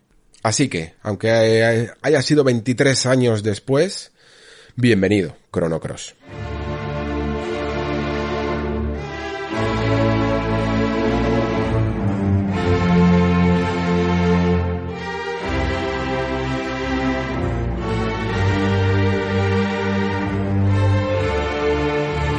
Y hasta aquí el podcast de hoy. Mucha actualidad, como habéis podido comprobar, y sinceramente no sé con qué volveremos después de eh, Semana Santa, porque mirando un poquito el calendario, mmm, hay algunos huecos por ahí que todavía no sé cómo voy a cómo voy a rellenar, sinceramente. Estoy seguro de que al ser dos semanas seguiremos tirando mucho de las noticias, de lo que vaya sucediendo, pero no esperéis mucho lanzamiento eh, que pueda traer aquí, porque es que sinceramente creo que no, ha, no hay mucha cosa. Estoy viendo, por ejemplo, eh, algo interesante, al menos para mí, que es que vuelve una edición ultra deluxe, como la han bautizado, nueva y expandida, de Stanley Parable. Y Stanley Parable es un título que todavía no estaba el Nexo en funcionamiento cuando salió, es uno de los indies tipo Walking Simulator muy característicos de hace pues es una década más o menos y oye, creo que sería interesante, además porque creo que trata temas muy curiosos y de maneras humorísticas sobre el libre albedrío. Creo que podría ser un tema curioso para tratar en el Nexo. Me lo iré planteando a medida que, vaya saliendo y que vayamos viendo un poco cómo se ajusta el calendario. Y nada más, chicos. Eh, pasadlo bien este, este descanso. Nos vemos muy pronto aquí en el Nexo, como siempre digo. Muchísimas gracias por estar ahí. Muchísimas gracias por escuchar. Se despide Alejandro Pascual. Hasta el próximo programa.